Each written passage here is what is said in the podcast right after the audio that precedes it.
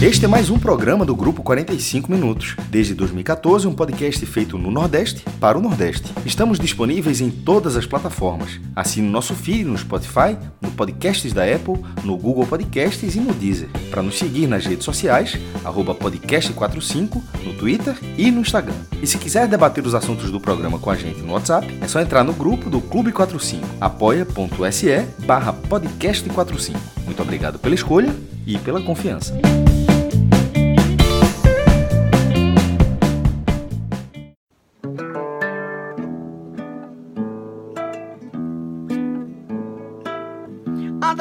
Cavalcante era professor, amigo de todos e pai de Pedrinho. Bruno Campelo seguiu seu caminho, tornou-se enfermeiro amor. Já Carlos Antônio era cobrador, estava ansioso para se aposentar. E Diva Teresa amava tocar seu belo piano de forma eloquente. Se números frios não tocam a gente, espero que nomes consigam tocar. Se números frios não tocam a gente, espero que nomes consigam tocar. Olá, galera! Começando mais um Agamenon Quarentena e mais uma vez aqui dentro dessa nossa série especial, né?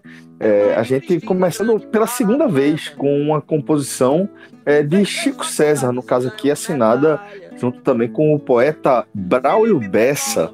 É, o nome dessa, dessa composição aí é, Inumeráveis e faz referência ao projeto de mesmo nome, né, Inumeráveis, do projeto do, do site inumeráveis.com.br, que tem é, uma proposta porque eu acho muito interessante dentro do cenário que a gente está vivendo, né, que é de humanizar os números, né, fazer aquele processo inverso, que a gente vai se anestesiando diante do, do tamanho da tragédia diária que a gente está vivendo e projetos como o Inumeráveis, que tem sido amplamente abraçado, eles fazem justamente esse caminho contrário, né, de humanizar esses números. E é, Braulio Bessa ele fez uma composição, né, uma letra é, com nomes reais de, de vítimas é, da Covid-19.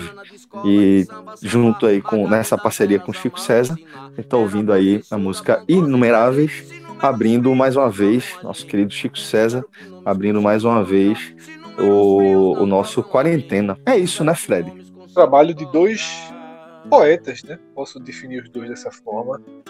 Dois poetas nordestinos. Um trabalho que não foi feito a quatro mãos.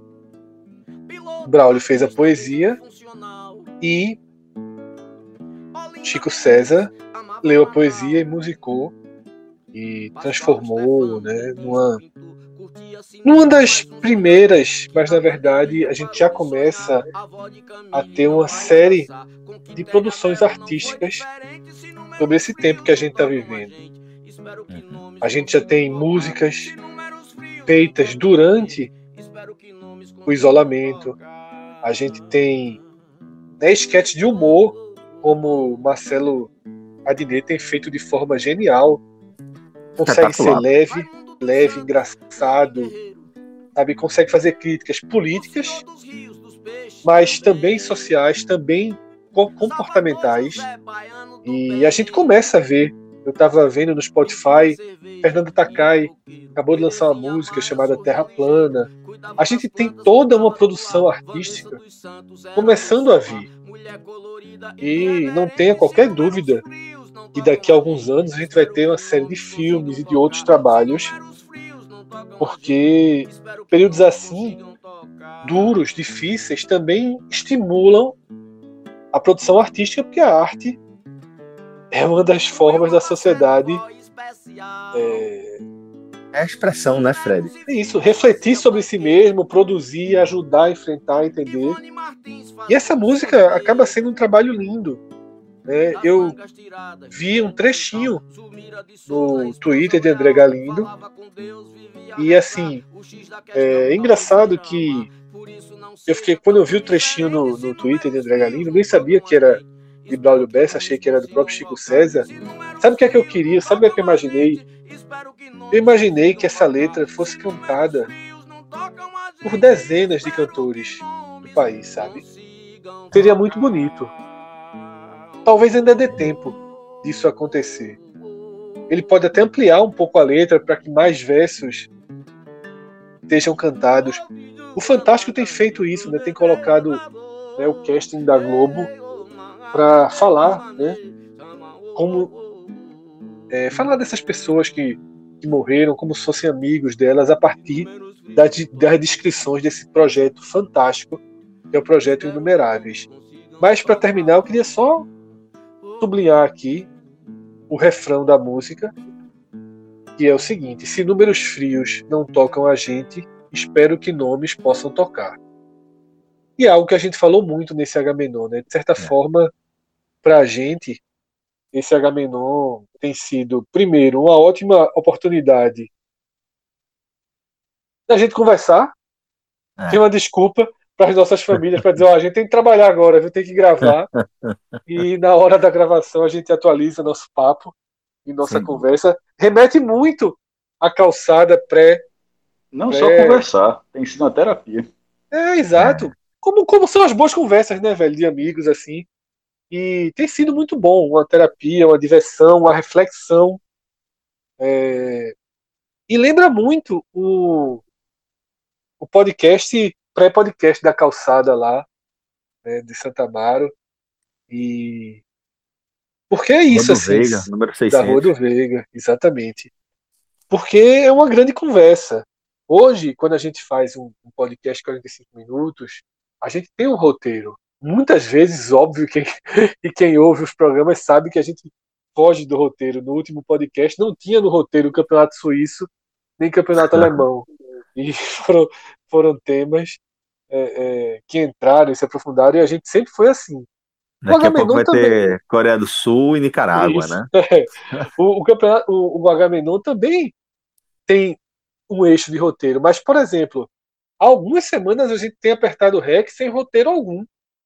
A gente conversa 3, 4 minutos, dá o REC e deixa a conversa levar, porque nada melhor do que dividir né, as experiências, as coisas que a gente está vendo, refletindo, pensando. E assim, não fazemos arte, mas fazemos H menor.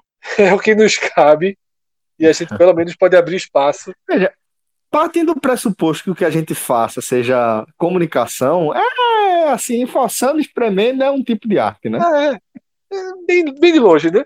Então, é uma arte H menor. Então, o, esse, o, o melhor coisa do nome é que permite a gente fazer qualquer coisa. É, é bom demais. Né? O, é... o, nome é uma desculpa. É o álibi tranquila. perfeito, né? É o álibi perfeito. Não acho que a gente faz arte, não, só pra deixar a opinião. Eu ri demais. Não, me, não vou, tô me considerando artista, não. Só pra, não, não, não, sei, não, sei, não sei se eu entrei, se eu segui o discurso, não. Eu não sei exatamente o que a gente faz. Eu, eu acho que é um pouco disso mesmo. Veja, a gente faz o Agamenon, que para quem.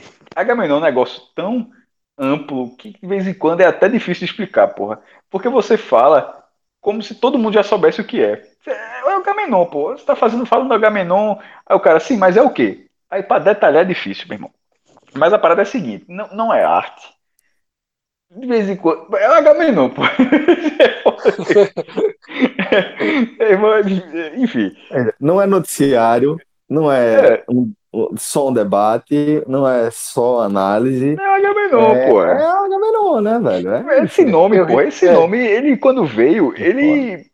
Veio pronto, porra. Ele veio pronto, porra. Ele era. Ele, ele, ele surgiu a gente, de forma completamente a gente olhou para um canto da mesa e ele tava lá, o nome prontinho, H menor. Tá não, pô, mas ele. Não, é, antes disso ele surgiu. A evolução da Terra vai, vai vir uma célula que virou várias células, daqui a pouco virou um ser vivo microscópio, foi aumentando e evolução. Irmão, veja só, o H tava, tá, era um programa, só, o podcast era um programa de esporte. Aí em algum momento alguém contava uma história, outro contava uma história, uma história ligava a outra e tal. 30 minutos. E não começava a pauta de esporte. E foi assim, meu irmão. Ele, ele surgiu de uma fagulha, a partir de, um, de um H-Menon dentro de um programa que não tinha H-Menon. Aí ele chegou a tal ponto que, ó, será que ele, será que ele se banca sozinho? Hoje a gente grava mais H-Menon do que podcast. é aí mesmo. Isso aí. é, eu ri é. demais. E só para ah. fechar essa. Teve uma coisa do Agamenon que eu ri demais. É, alguém no Twitter é, resgatou uma tweetada antiga de Carlos Bolsonaro, ou foi de Eduardo, em que ele considerava Bolsonaro, mudou a imagem de Bolsonaro de Thanos, né? Aí o cara botou assim, bem que Carlos avisou a gente que o pai dele queria matar todo, metade da terra, né? Quer matar metade de nós.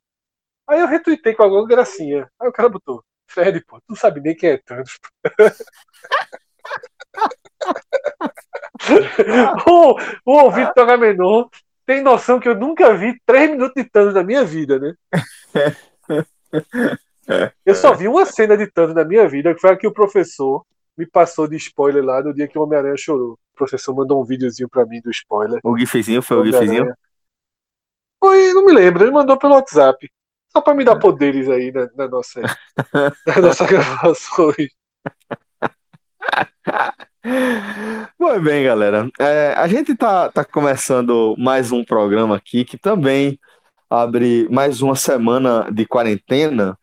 É, e de alguma forma a gente pode dizer que não é uma semana igual às demais, né? Porque é uma semana onde, é, aqui de onde a gente está falando, aqui em Pernambuco, é, a gente inicia já com esse, esse formato de isolamento total, né? De isolamento completo, tranca rua, tranca tudo, que a turma está querendo traduzir aí o lockdown para que se, até se torne uma expressão é, mais, mais conhecida, porque já tem a gente procurando lockdown em, em farmácia, né? E como, como é, aqui no estado a gente começou esse cenário, né? É, de isolamento social já mais, mais com a postura mais coercitiva, né, por parte do, do poder público, é, a gente inclusive alcançou é, números bem interessantes, né, um percentual bem expressivo de, de adesão à, à medida, né? No sábado, que foi o primeiro dia oficial, o Recife foi para o patamar de 62%. Uhum. Estava em torno de 40 e poucos por cento, né? 40 altos, na verdade. Foi para um patamar mais próximo daqueles primeiros dias, de 62%. As cinco cidades que tiveram o quase lockdown né? adotado tiveram média de 60% e o Estado ficou ali em quase uns 54%. Eu tenho refletido, Celso, foi um tema que a gente acabou não, não debatendo, né, quando foi anunciado que teria, quando ficou aquele, aquela expectativa e agora que está em curso. É que era muito muito recente ainda, né? Ainda tinha algumas decisões a, a, a serem tomadas é, ali. E, foi, é, e semana passada a gente acabou não tendo um programa, enfim desde que a gente está entrando nesse regime mais rígido, primeiro, ele confirma algo que a gente falou algumas vezes quando todo, tudo isso começou. Se o isolamento social não for respeitado, a consequência não vai ser flexibilização do isolamento, não. A consequência vai ser uma maior rigidez e por mais tempo. As pessoas que disseram: Eu não vou respeitar esse isolamento, não, meu irmão. Vamos que aos pouquinhos a gente vai saindo, todo mundo vai voltar ao normal. Porque algumas pessoas acreditaram nisso. Então, as pessoas saem, a contaminação aumenta, as mortes aumentam, e não há outra saída que não seja o regime mais rígido. Eu estava vendo hoje um especialista em tecnologia dando entrevista para Globo News, não, não gravei o nome dele. Ele estava comentando não, né? sobre... não, não, eu teria é gravado.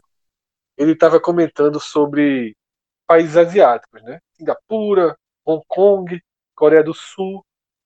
Usa a tecnologia, Vietnã? aquilo que a gente já. Ah, não, não ele citou esses três. Ah. Ele citou Coreia do Sul, Singapura e Hong Kong. Inclusive, a citação da Coreia do Sul é aquela que a gente debateu sobre o controle da população, porque uhum. ele estava mostrando o quanto, e a gente já debateu isso também, a experiência desses países com os outros surtos anteriores que não atingiram de forma tão forte o resto do mundo, mudaram completamente a educação desses países. Exato. E, e ao, ao, mudar a educação e até o uso da tecnologia, ele cita que aquele controle que a Coreia do Sul já tem sobre a população veio justamente a partir do surto de H1N1. Ele explica, deixou muito claro, pelas palavras dele, uma reflexão que faltou no Brasil. Que é o seguinte: quando lá, quando nesses países é decretado o isolamento social, as pessoas entendem o que o governo está decretando e passam a viver dentro do que está sendo recomendado pelo governo. Se por um a disciplina, acaso, né, Fred? É uma exatamente. disciplina que, que parte de duas questões importantes. Uma é a experiência anterior, que isso é uma coisa que eu, eu tenho ressaltado aqui desde que a gente começou a gravar o Quarentena, que é de como a gente já não é mais igual ao que a gente era antes, o, o, o, o que a gente considerava normal já não existiria mais, e minha prerrogativa sempre foi, certamente vai ser uma experiência tão traumática que vai mudar é, hábitos, né? E, isso explica parte da mudança que os asiáticos adotaram já desde o início do, do nosso século atual, agora, por conta dessa, dessas, dessa, dessas pandemias, né, que ele, dessas, desses surtos que eles enfrentaram, não pandemias, né, que não viraram pandemias, é, e também a questão do controle, né? Isso, é, é esses dois cenários aí fazem com que, com que é, a, a, população consiga aderir, é, aderir a uma, uma coordenação é, central de forma mais, mais ampla, né? De forma mais intensa. É e muito aí, claro o que eles têm que se, seguir, eles têm essa experiência anterior, né? E as etapas, sabe, Celso? E as etapas. Então, o que é lógico? O que é que, foi, o que, é, que é feito nesses países? Declara o isolamento social. Os governantes, os cientistas desse país, desses países, eles sabem que o isolamento social vai ser feito conforme estão orientando. Você pode ir ao supermercado quando necessário. Lá na Coreia, poder ir para o supermercado não significa pegar os dois filhos pegar o marido e irem quatro pessoas passear no supermercado. E cruzar a cidade, fazer compra para os seus pais e, deixar, e, passar, dar um pulinho lá também para entregar Isso. as compras e dar um beijo na, na, na vovó. Isso não é isolamento social. Não é. Isso não é isolamento social. Eu falei, é férias, teve uma frase, é semana, teve uma frase, teve uma frase de alguém do governo Bolsonaro, alguém defensor do governo Bolsonaro, que foi uma frase que eu concordei ao longo de todo esse debate. Os supermercados viraram shopping. Houve um momento que os supermercados viraram shopping, viraram passeio. Não é isso que é isolamento social. Então, qual é a lógica? Quando o isolamento social não funciona, você precisa ir para o lockdown. E eu fico com a sensação de que no Brasil e funcionou, né, Fred? É importante ressaltar isso, que funcionou. Isso, é, eu, sabe o que é que eu fico, Celso? Eu fiquei com a sensação de que no Brasil faltou dos governantes uma espécie de senso real, cru e ao mesmo tempo cruel de quem nós somos. De quem nós somos enquanto população, das nossas características. E o Brasil não consegue absolutamente nada que não seja impositivo. Não consegue. Os exemplos do cinto de segurança, os exemplos da, da, da lei seca são os mais claros. No Brasil, a gente pitava e bordava com o carro até ter multa. No Brasil, nossa sociedade não está pronta para agir com plena consciência. Então, quando a gente começou, e o Brasil, os primeiros estados que entraram em isolamento, eles entraram num tempo muito bom, muito bom.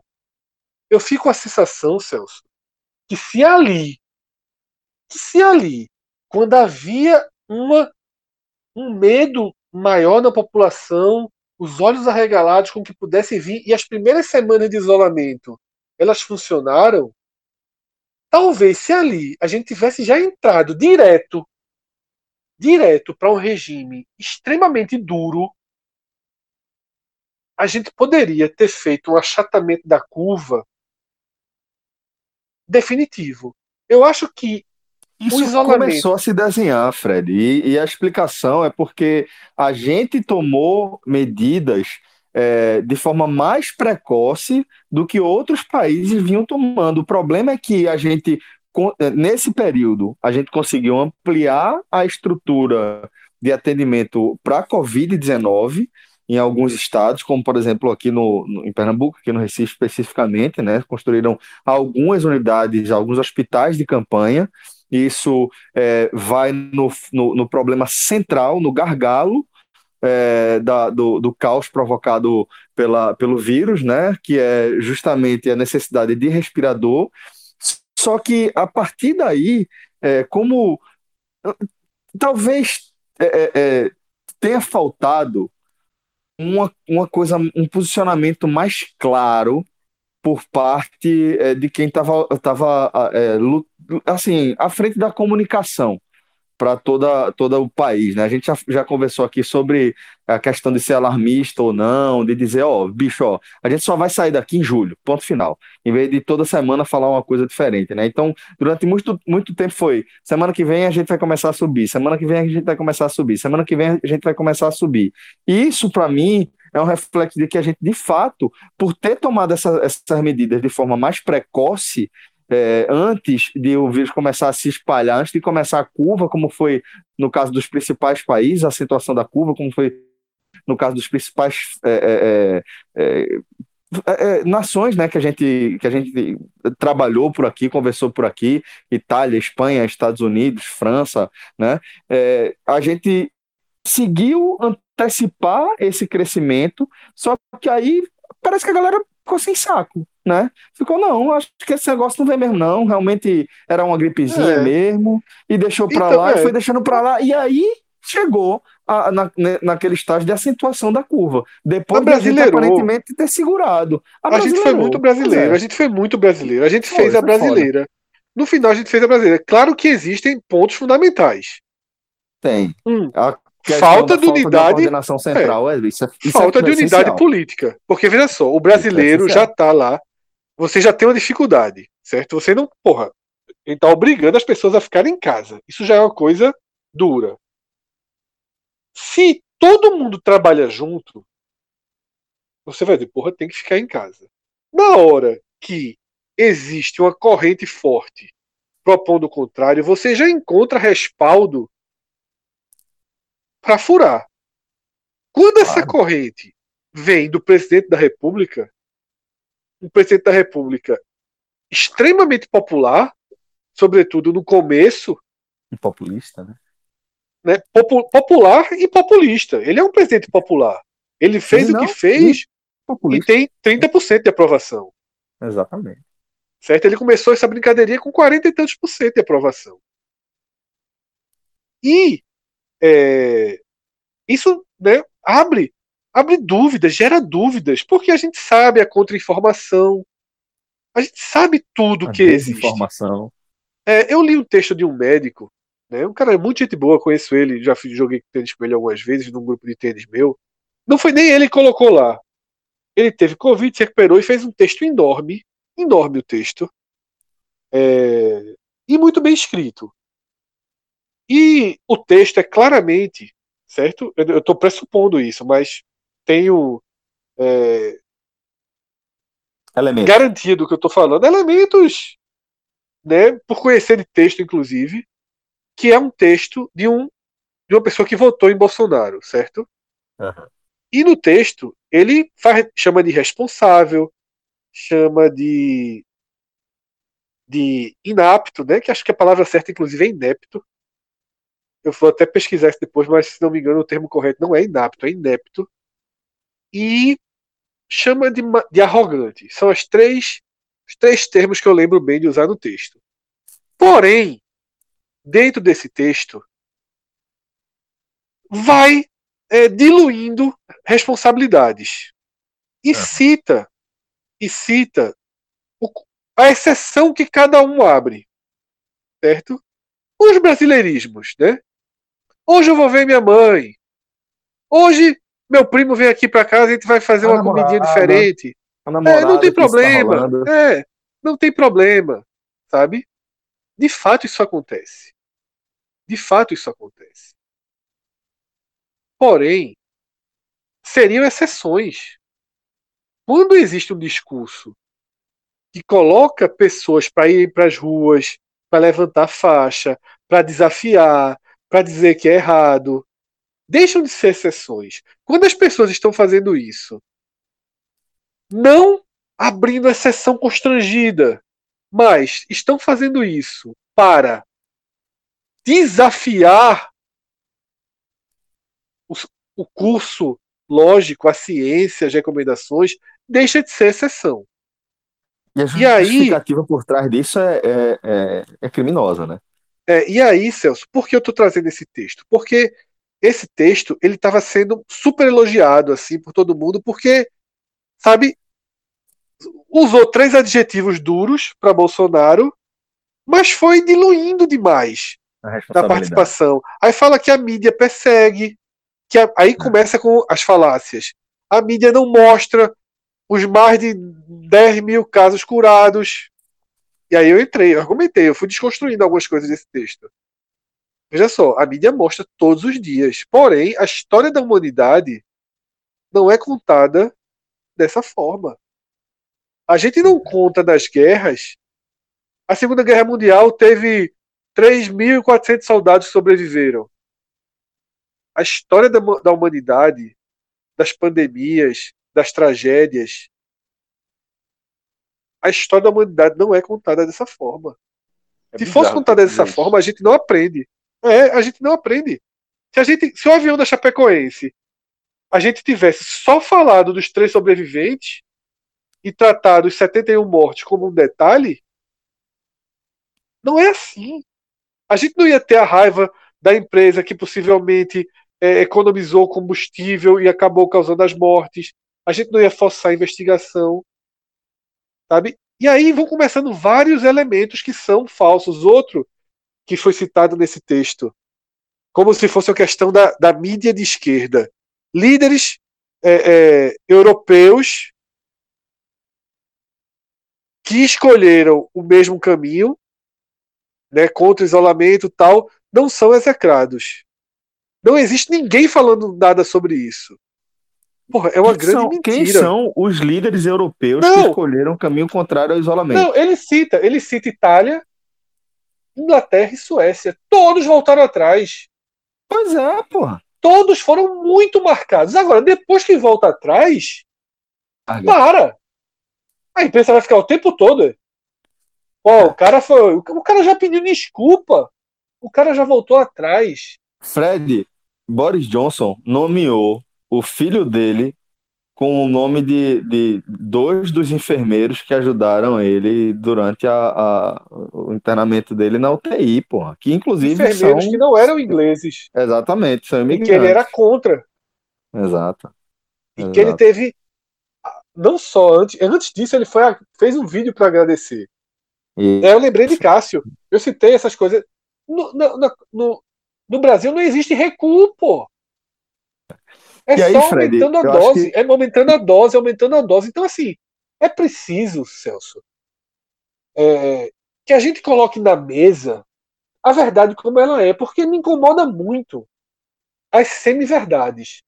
E, sobretudo, quando elas não são é, fake news de robôs direcionadas. Quando é um cara consciente e tudo, mas que faz, que acaba se deixando levar fingindo que não está falando de política, quando no fundo está. É, exatamente. Porque eu falei, se fosse uma perseguição da esquerda, o Itzel não estaria sendo poupado. Certo? É, assim, é preciso colocar na mesa as peças onde elas estão. E, e eu, eu, aí, eu fiz questão de trazer isso porque eu estava citando o brasileirismo, mas existe o brasileirismo, existe a miséria, que eu não tô. Veja só, o brasileirismo não inclui a miséria. Eu já falei cem vezes aqui. Eu não tenho como defender que oito pessoas que moram num cômodo fiquem em casa. Eu não tenho como. Eu não sei mas o que fazer, mas defender, não... tem como defender o assistencialismo, né? Essas pessoas Isso, precisam totalmente. receber condições é, do Estado para que elas obedeçam o isolamento, para que elas tenham condições de na... obedecer o isolamento da melhor forma é, possível. Da melhor né? forma possível, com muito álcool gel em casa, Isso. melhorando a limpeza, com enfim. É distribuição então, de renda, é, distribuição de renda, de renda, distribuição de, alimento, de... nada é Exatamente. fácil. Nada é fácil. Veja só, nada é fácil. Fred, veja, mas eu só, é eu, só, queria separar, e só para terminar, só para finalizar, eu só queria separar isso, porque eu citei o brasileirismo, mas eu não acho que tudo deve ser jogado no brasileirismo. É brasileirismo, nosso, nosso, miséria e eco de uma linha política que, em momento algum, trabalhou pensando em salvar as a vida das pessoas. E muita gente foi usada para isso. Então, eu acho que essas três esses três essas três linhas tomadas a uma falta de uma coragem, mas aí é muito difícil porque entra a política também maior, que é aquilo que eu falei. Eu fico com a sensação de que se no dia 10 de 15 de março a ordem fosse eu só posso sair com meu carro dois dias por semana eu não posso sair do meu bairro. Talvez a gente tivesse achatado ainda mais a curva, porque o que me parece foi que a gente desgastou a quarentena sem Exato. fazer quarentena.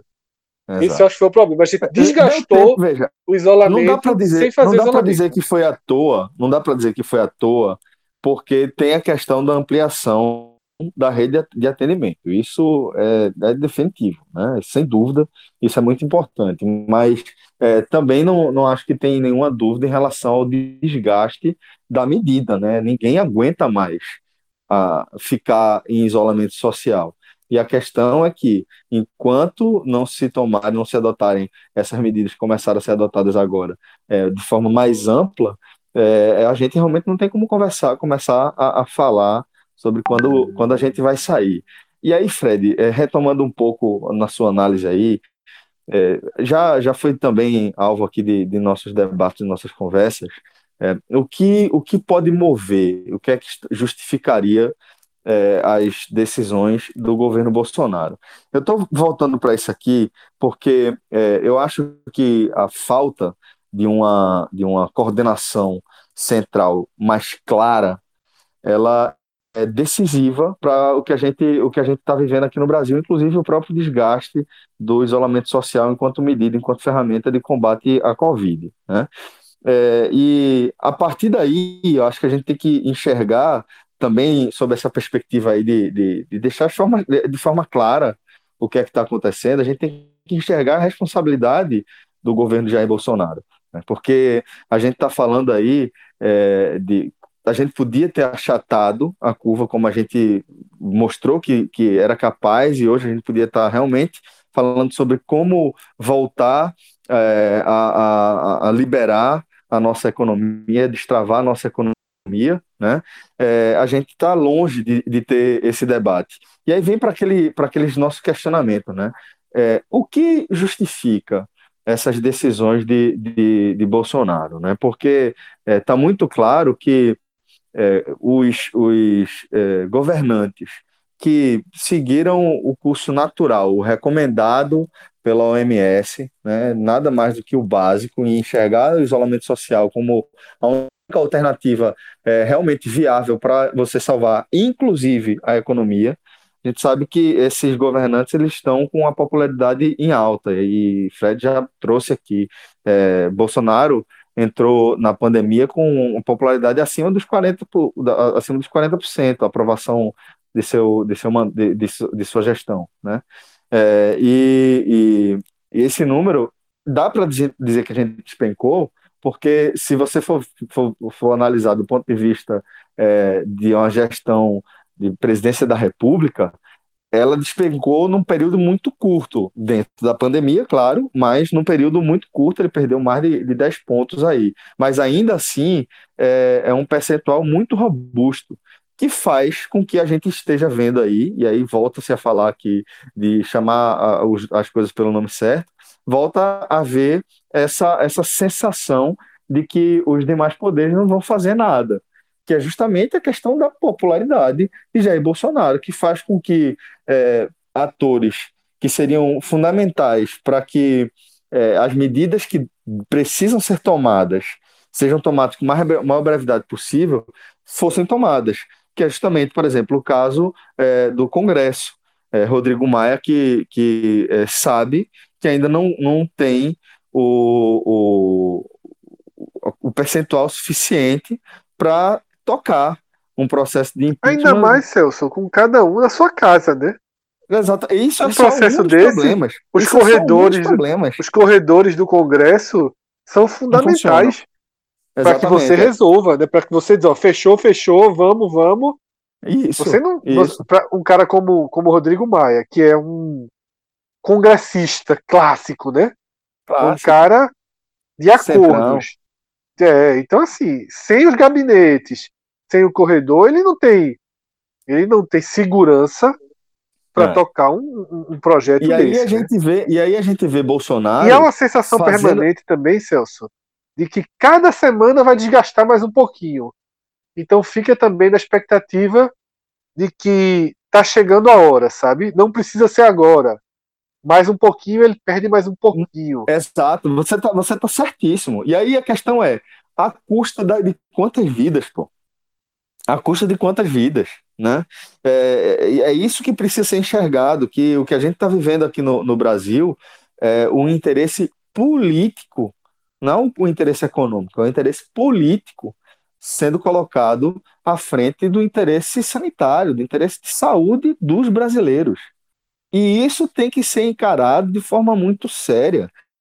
O tamanho dessa responsabilidade, a quantidade de brasileiros que estão morrendo, né, os inumeráveis brasileiros que, que estão morrendo aí, é, é, precisam de um mínimo de justiça, principalmente em, em relação a essas famílias.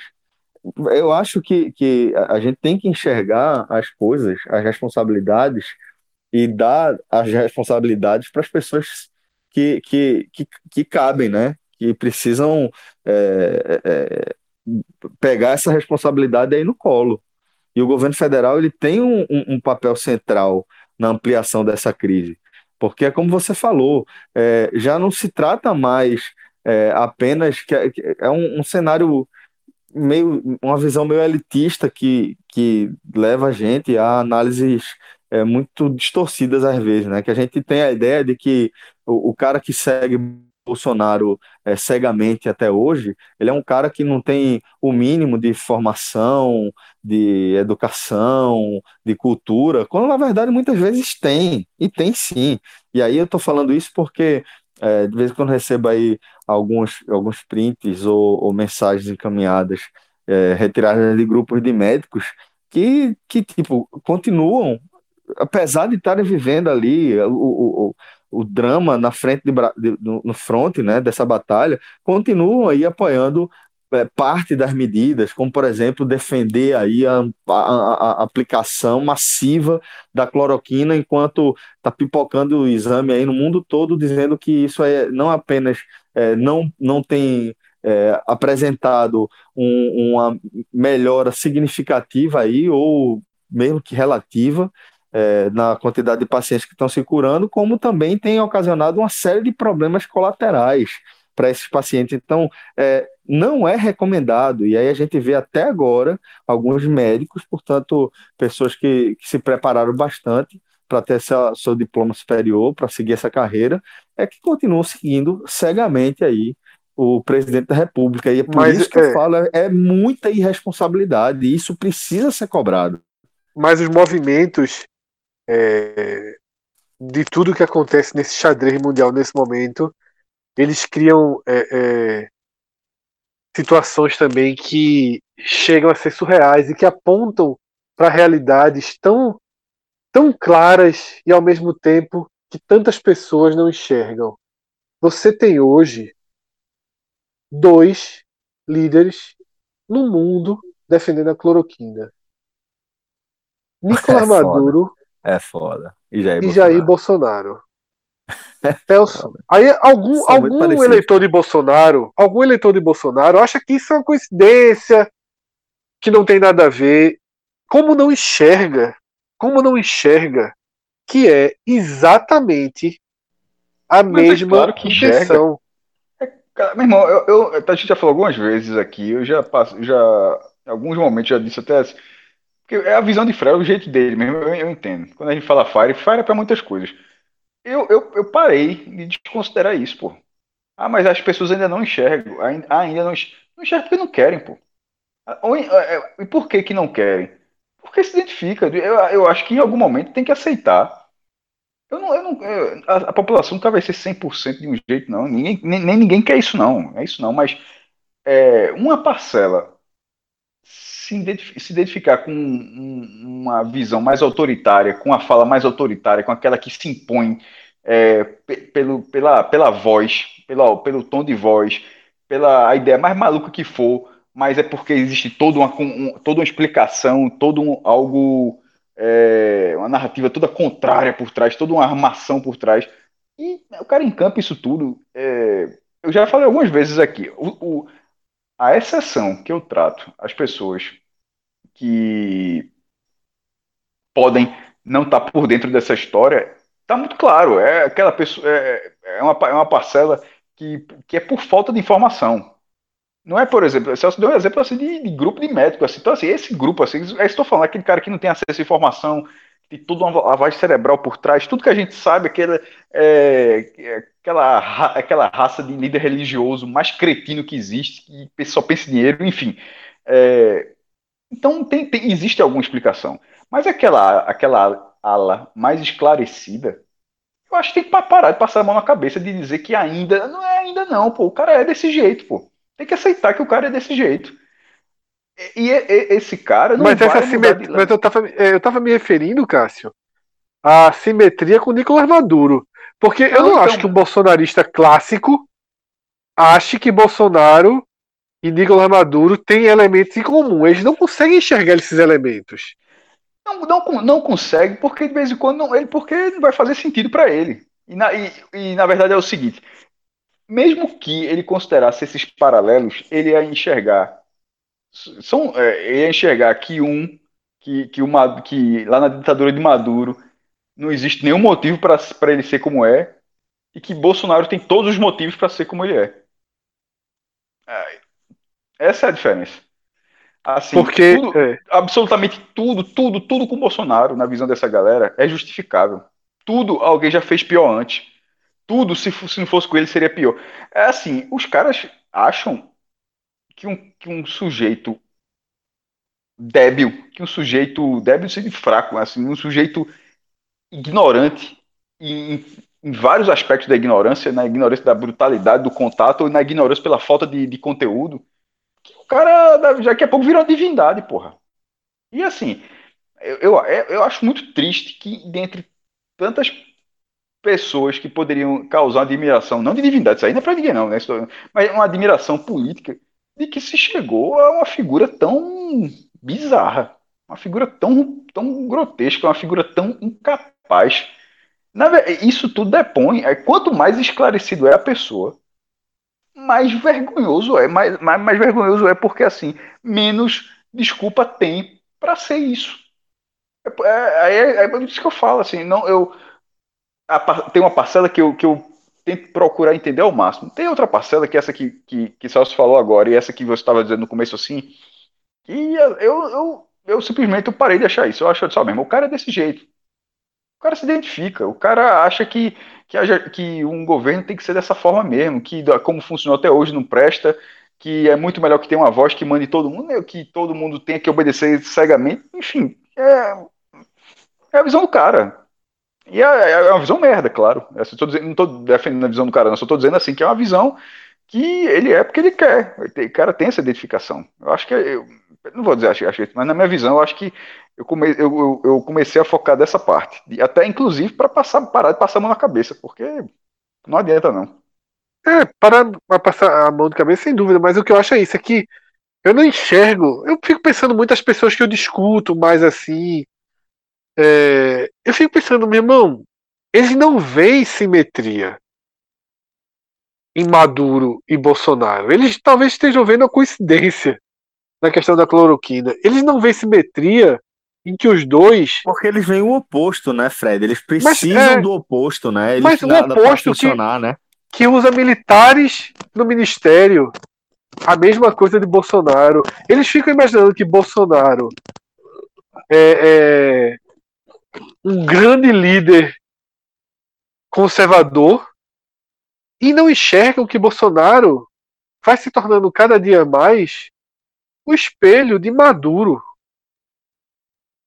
Para pior. Mas o espelho de Maduro. E aí a gente volta, inclusive, para algo que incomoda brutalmente.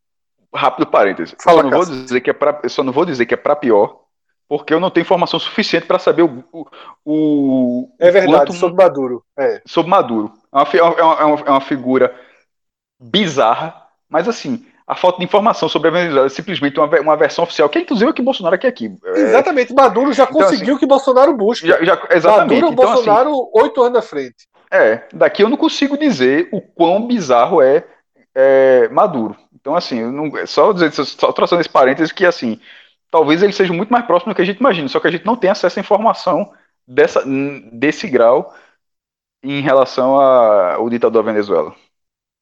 Porque quando a gente cita Maduro, quando a gente faz essa comparação, reaparecem os elementos que odeiam, odeiam a comparação da simetria dos extremos.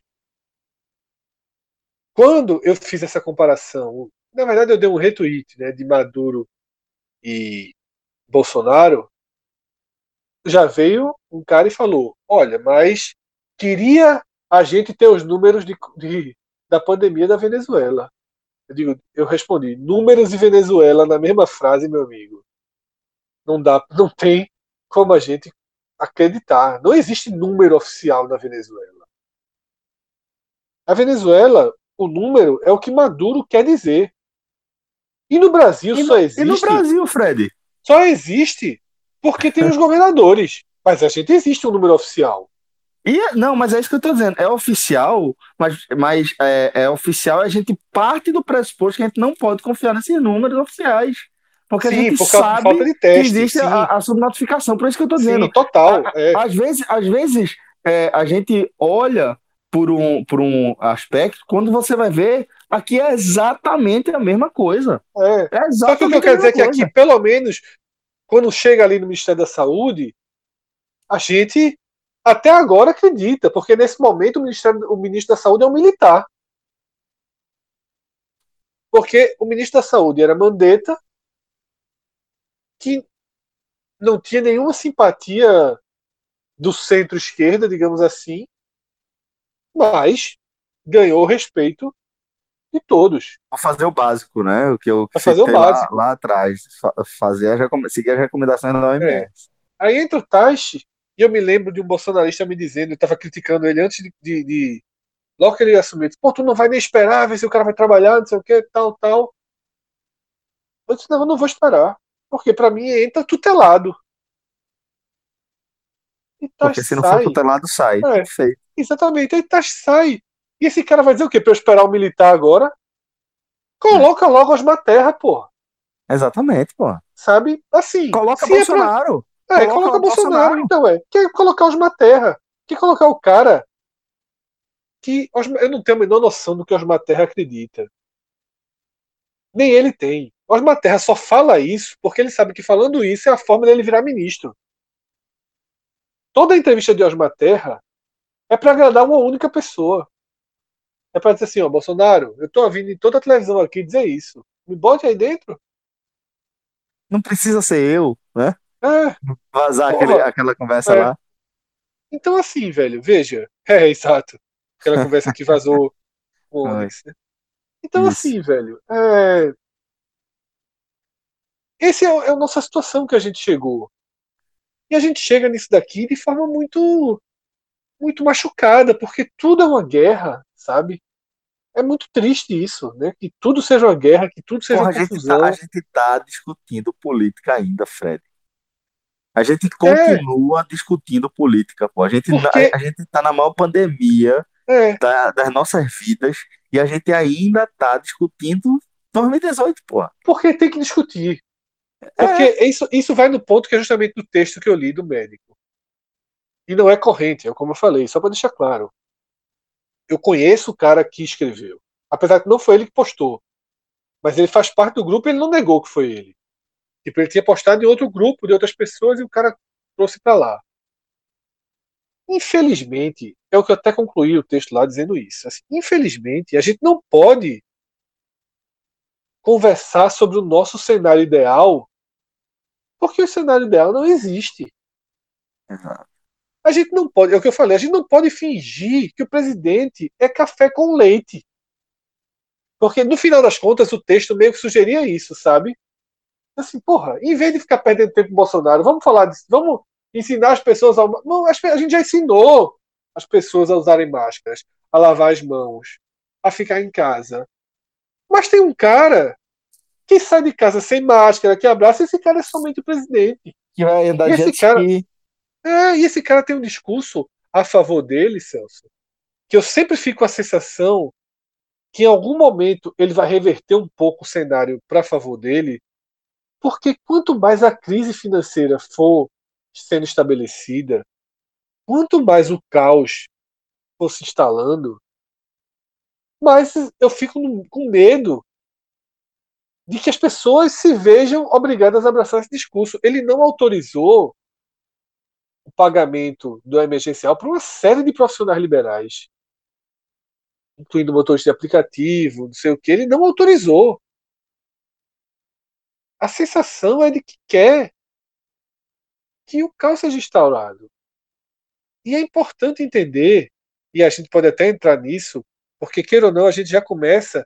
Isso é tudo muito louco também, né? Porque a gente debateu, a gente gravou um programa sobre isso, a gente vai trazer várias pessoas para conversar sobre isso ao longo da semana, porque é um tema muito necessário também, né? Que é a gente pensar o futuro próximo, né? pensar como as áreas vão, vão vir, como as coisas vão mudar.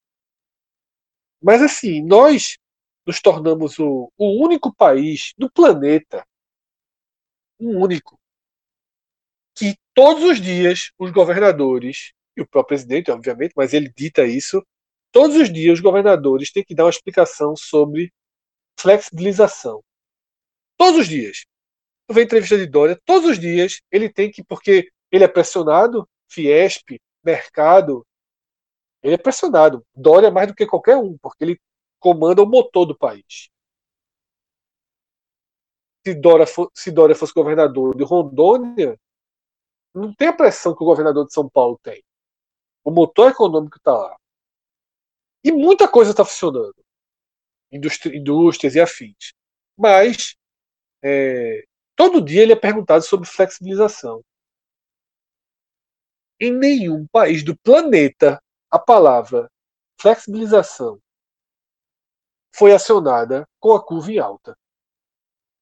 A palavra flexibilização ela tem que começar a ser debatida quando a curva começa a cair e a partir de um cenário de testagem massiva. Então, mas olha tá só, muito, falando, muito é, longe disso a realidade do Brasil. Tu atinge 900 mortes, como Itália, Espanha chegaram a atingir, acho que não passaram disso, não, acho que ficaram aí 950, então a gente vai passar essa semana.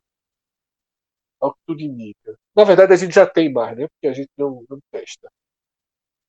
Quando elas começaram a ter 600, 500, 400, começaram a discutir e a falar em projeto de flexibilização para daqui a um mês. A flexibilização começou semana passada na Alemanha, morrendo é. 70 pessoas.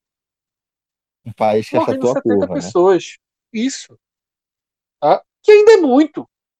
que ainda é muito Sim. morrer 70 pessoas. Por isso que eu tô Porém- dizendo, eles achataram a curva, né? Que eles evitaram o surto, eles achataram Porém, a curva. Chegou numa conta que diz assim, ó, 70 pessoas reabrindo aqui e ali já não vai fazer tanto efeito. Já é, já tem uma segurança. Sabe? Porque os hospitais estão prontos, porque o vírus não vai desaparecer e que as pessoas não vão ficar em casa para sempre. Mas é preciso reduzir. Só que essa matemática não está diante dos nossos olhos. E começa a ficar assustador. Porque os governadores são pressionados, a sociedade vai se desgastando, tá? E daqui a pouco, o que, é que vai acontecer? A gente está em lockdown em Pernambuco. Esse lockdown de 15 dias, 20 dias, vai ter um efeito positivo. Mas o governador, ele vai ser pressionado para ceder. Eu não sei se ele tem peito para mais 15 dias de lockdown. Depois de completar essa primeira série, que chegar no dia 31. É uma, é uma matemática que a gente não sabe onde vai dar. Mas que é preciso ter olhos muito abertos para o que está acontecendo fora daqui, na Europa, e o que está acontecendo nas, nos estados e cidades que tiveram uma liberdade. Porque é isso que está faltando também, Celso. E aí, entrando um pouquinho nessa, nesse outro lado. Está faltando, porque o pessoal do mercado, às vezes, age com muita. É, intencional. Aí eu não vou ser bonzinho, não, como o Cássio falou. Eu estou tentando evitar usar o termo filha da putagem. Porque, assim. É, Esse termo científico, né? É, porque o que eu quero dizer é o seguinte, veja só. Já começam a vir exemplos de que não adianta liberar. A gente É. teve uma entrevista extremamente simbólica nesse final de semana do presidente do Madeiro, que já foi tema deste programa, porque eu nem me lembro a coisa dele, mas era escolhendo, escolhendo a economia pelas mortes, né? Que, não, que os velhos morreriam, foi E entrevista não, nesse sentido. Que a economia podia quebrar, se que ia morrer entre 7 mil e 8 mil, já tá no dobro do que ele falou. Isso, já está no Ele dobro. E ele falou entre que- 7, que falou ele, ele- ele falou- ele demitir. falou 7 mil, 8 mil e tratou assim, e, e falando quase como, como algo menor. Pô, 7, 7 mil, 8 mil não vale quebrar a economia do Brasil por isso. Assim, mais ou menos. Falou, ele falou agora- também é. que, que não ia demitir ninguém, demitiu metade lá dos funcionários. E vai E ele lembrar, agora- Fred, que, que tipo, os países que a gente citou lá atrás, que você citou lá atrás, é, Inglaterra, Suécia, é, Estados Unidos, que relutaram em, em, é, abraçar né, a, a luta em favor da saúde, é, não tiveram um impacto econômico menor, né? Absolutamente Pelo não contrário, tem a Suécia, tá, a Suécia veja só, é a Suécia, Bolsonaro e seus seguidores, assim, a falta de uso do Google para eles é uma coisa. Porque assim, tem Aí aquilo eu que é volto mais uma. Aí eu volto o que eu acabei de falar, Fred. Pô, tem que parar de achar que é isso, pô. Veja Não, só, os caras, pegaram, só. os caras pegaram a verdade. Veja, eles pe- mas é que tá. Mesmo, os caras mentem todo dia, isso é só mais uma mentira. Porque você tá pegando como exemplo, veja só, é, os caras mentem todo dia, me- mentem assim, na cara duríssima. Porra, aquele o, o idiota do ministro do- do- das Relações Exteriores. Porra, o cara botou uma foto, meu irmão. Tem, não tem 50 pessoas e o cara falando que tá acenando pra. emanando pro povo. Pra uma, pro- tem ninguém. Como assim um povo, porra? Não tem 50 pessoas na foto, velho. É, assim, os caras estão cagando. É claro que ele tá vendo a Você- foto, é claro que ele tá vendo que a foto tá vazia. Então, assim, os caras. Mas essa que Meu irmão, é, quando, o cara, quando eu falo que ele não recua, esse cara pegou, botou na cabeça. A narrativa não pode ser desconstruída. Se em algum momento a Suécia era o exemplo, vai ser até o final dos tempos. A gente não. Veja, vou dar um spoiler aqui. A gente não vai ver Bolsonaro falando. É, me surpreenderá. Detalhe, me surpreenderá demais se isso acontecer. mas aí, Cássio, Mas a gente ele não vai ouvir porque Bolsonaro dizendo que é, a, a Suécia. Alguém vai falar, ah, mas a, a Suécia regrediu o presidente. Ele, ele vai dizer. Ele, ele não vai admitir isso. Ele vai dar um. Mas, ele vai dar um expor é, no mas é o que repórter. acontece. É, mas é o que acontece. O Google, veja só, mas aí ele só perde, ele não ganha nada. Mas já acontece. Mas, perde, Mas, não, mas, perde. aí- mas, mas claro que perde. Ele, Ele está tá perdendo. perdendo. Os caras estão fazendo Como isso é que ele não tá pô. perdendo? Como é que ele não, Não, tá doutor, Tu vê quantas não, pessoas veja, tem em Eu tô Brasília? fa- não, pô, mas eu tô falando, tô me referindo, Fred. Hoje não tem 500 pessoas claro. em Brasília, Sim, pô. Mas eu tava muito menos que isso. Que 500, se tivesse 500 era muito, pô. É, mas eu não tô me referindo a isso, não, pô. Eu tô me referindo a uma parcela radical. O que eu quis dizer foi o seguinte, caso não tenha ficado tão, tão claro. Eu quis dizer que, infelizmente, a parcela radical da população ela é enorme. E não é por falta, em muitos casos, como eu tinha dito, na minha opinião, não é por falta de esclarecimento, é por, pelo fato do cara ser como é. E até sei, hoje Cássio. o cara estava com isso adormecido e apareceu um cara que legitimou isso, ele ser assim. Então, assim, é, quando ele deu o exemplo da Suécia, o exemplo da Suécia já não era um exemplo da Suécia.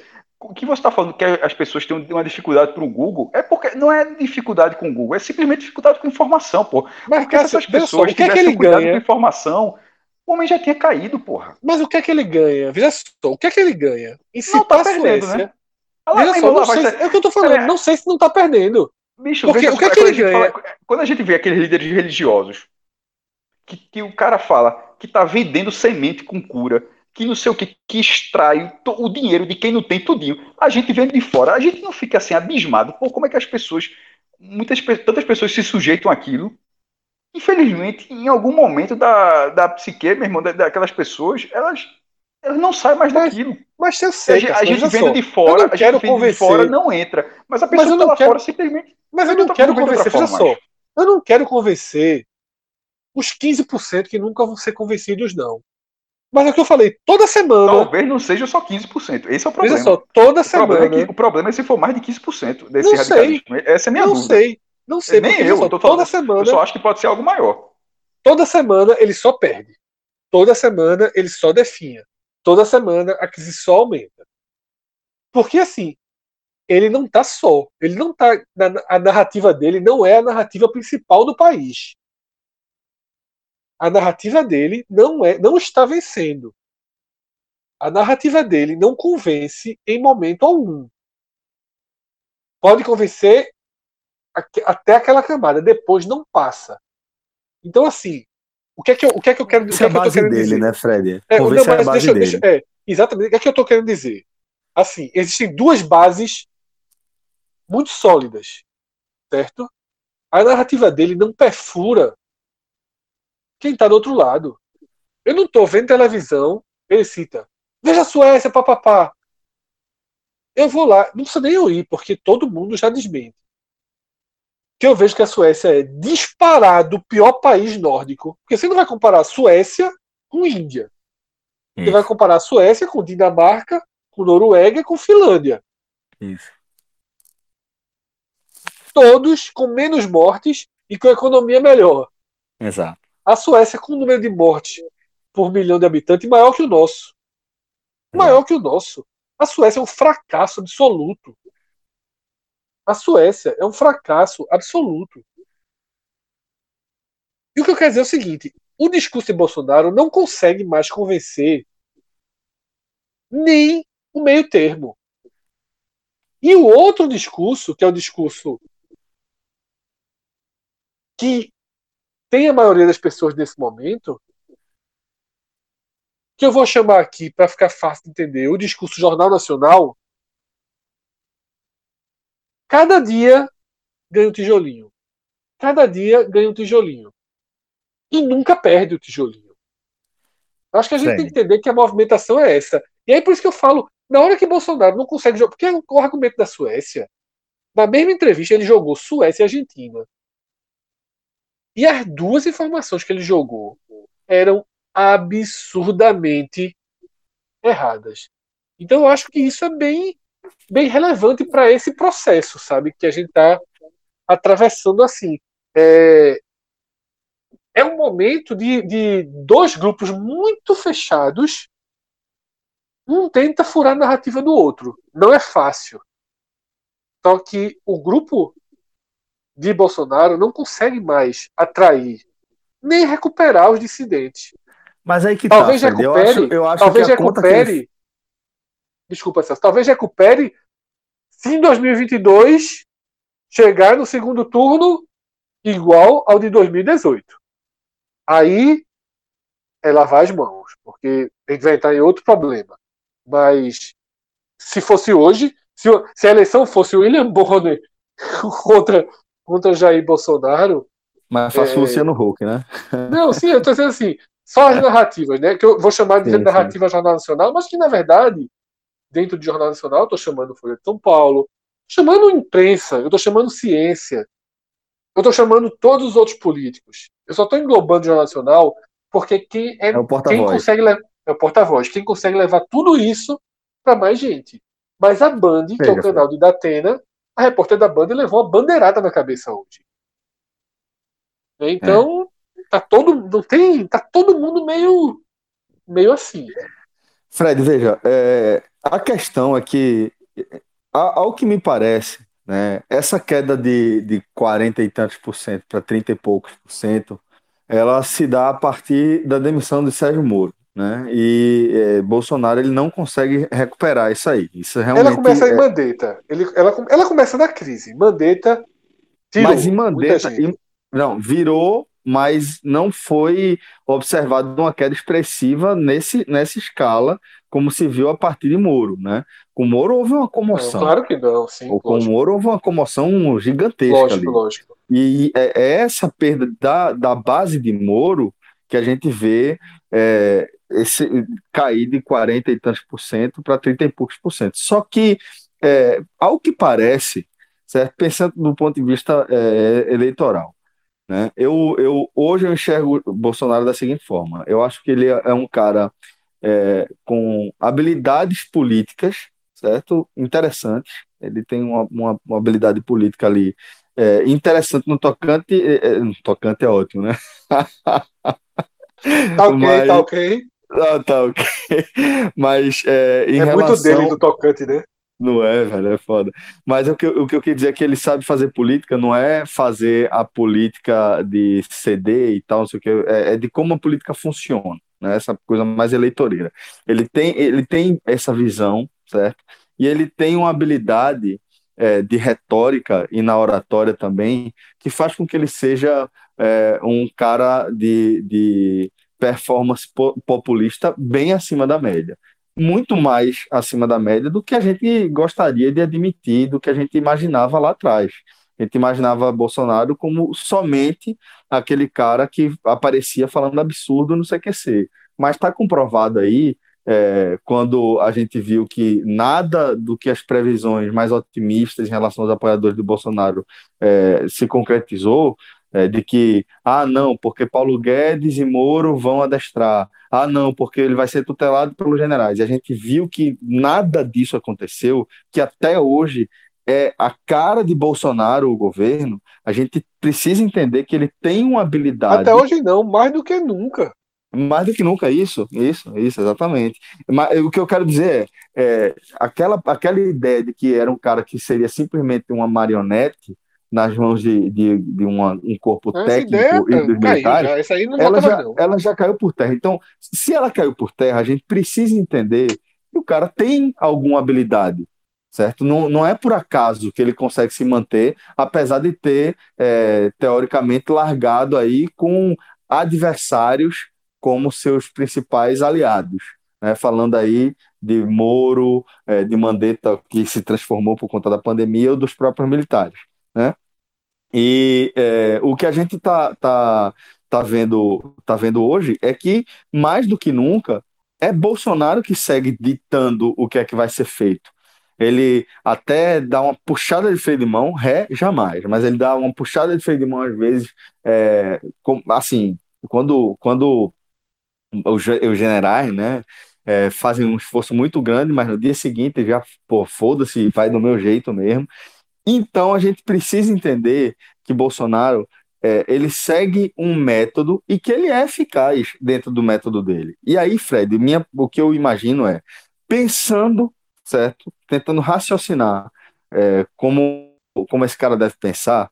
Eu acho que ele imagina que é suficiente ele é, seguir dialogando só com essa base, que ele não vai perder muito mais do que esses 30%, e ainda que ele perca, é, um pouco mais do que esses 30%, é, o, o, o, percentual que sobrar, imagino que ele deve calcular algo acima dos 25%, já coloca ele como um candidato fortíssimo em qualquer cenário eleitoral. Então, acho que, que é isso que Bolsonaro pensa. E, e é, é, óbvio que no o cenário. plano dele é o mesmo. É o mesmo. O plano dele é ser o vencedor da direita. Exatamente. Exatamente. E, e, aí, tanto que ele não, ele não perde tempo falando mais de Lula. Os adversários que ele mira são Dória, Witzel, Moro. A Lula seria Porque... o sonho, o sonho molhado de Bolsonaro, né? Isso. Enfrentar o PT Lula no segundo turno, o, o, único plano possível para ele é ir para o segundo turno com o PT. Porque se ele o for para o segundo não, turno, né? único, único. Não existe nenhuma outra chance de vitória. Não existe nenhuma outra chance de vitória. Matematicamente é, é impossível qualquer outra chance de vitória. É matematicamente esquerda, impossível. A esquerda ainda não sei, velho. Não, mas fora, fora, Veja só. Seria só Ciro, não existe outro nome. Certo? Vai ser o PT ou Ciro. Se Flávio for com Ciro. Mas não chega, mas aí não chega. Por isso que eu tô dizendo. Se mas chegar, aí se for Flávio acho... Dino, é, é, vai ter que ter tido uma construção dele. Mas se for Flávio Dino com a bandeira do PC do B, vence Bolsonaro. Tá vendo? Sabe? Tem outro nome? Não, mas não é outro nome, Celso. É a mesma lógica. Certo? Veja só, mas é um outro nome assim. Aí eu vou citar Bolos, vou citar Freixo. É, Flávio Dino com a bandeira do PC do B não faz 5%. Pô. Não faz 5%. Então, assim, é, é o que eu tô dizendo. candidato, né? Um cara que tem, é, que tem bons Mas com, com né? nome, com esse nome, não faz 5%. Né? Com, com o Partido Comunista do Brasil, não faz 5%. Quer dizer, ele pode até fazer 8%, mas no segundo turno perde. Certo? Então, assim, não pode no segundo turno ter PT e PCdoB. Pronto, eu vou ampliar aqui, botar o PCdoB na conta só pelo nome do partido e pelo símbolo do partido. Porque aí você vai para o convencimento de que o partido do Bahia não pode ser entregue na mão dos comunistas. É. Mas isso, isso é que Bolsonaro quer. Isso é o sonho molhado de Bolsonaro. Como era o sonho do PT na eleição passada. É, sim, sim. Eu nunca vou, eu nunca vou poupar isso. Eu sei que tem petista que fica indignado ouvindo isso.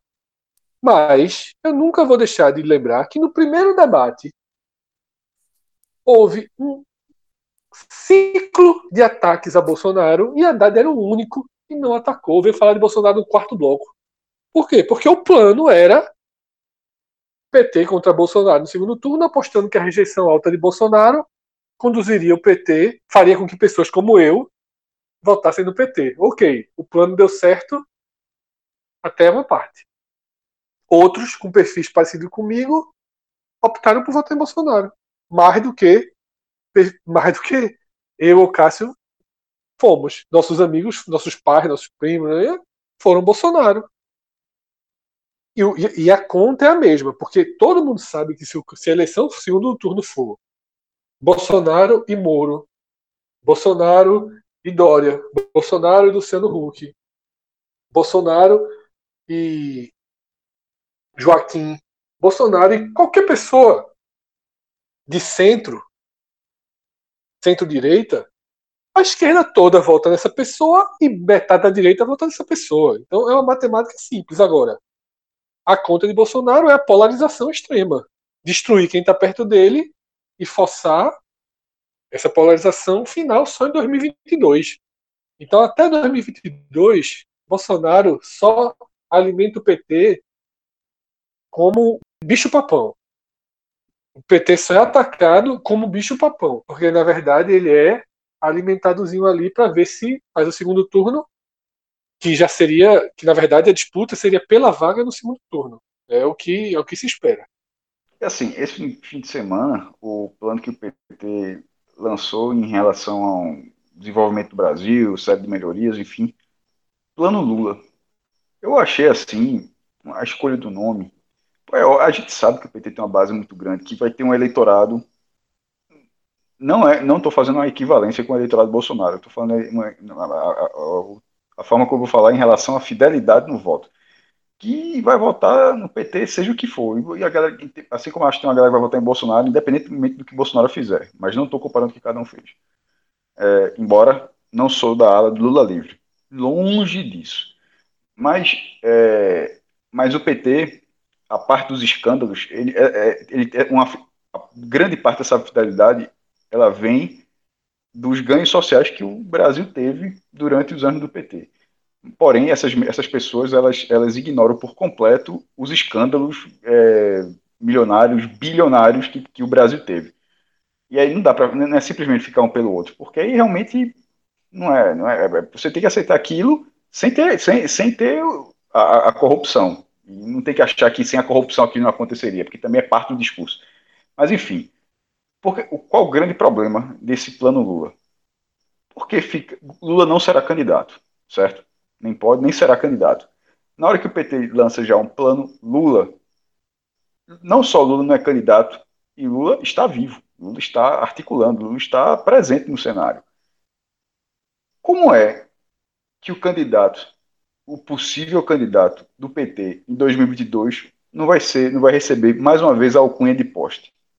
O cara é, é, é, o cara vai estar, tá, Lula não vai estar tá sendo candidato porque não pode, só que estará à frente do processo e o candidato do PT estará levando o plano Lula. Como é que essa pessoa, como é que esse candidato não vai ser visto por uma boa parte do eleitorado brasileiro como poste? Para repetir, para uma parte do eleitorado brasileiro que já não está com o PT. Porque a parte do PT vai, vai até se fosse um poste de fato. Mas assim, nem é o caso. É, é o poste foi a alcunha que foi utilizada em 2018 para Haddad, Fernando Haddad. A, a, tendo que buscar esse eleitorado, o outro eleitorado, com a mesma estratégia, vai se, vai, se, vai se tentar a mesma estratégia para tentar buscar um resultado diferente. Assim, é, é inacreditável, pô. Aí tive, quando eu falei é isso, quando eu falei isso aí, aí eu discuti com muita, muita gente. Eu até brinquei assim, eu até lembrei que o petista, quando quer ser é, radical. É e aí, Cássio, eu, só, eu, vou dizer uma coisa, tirando.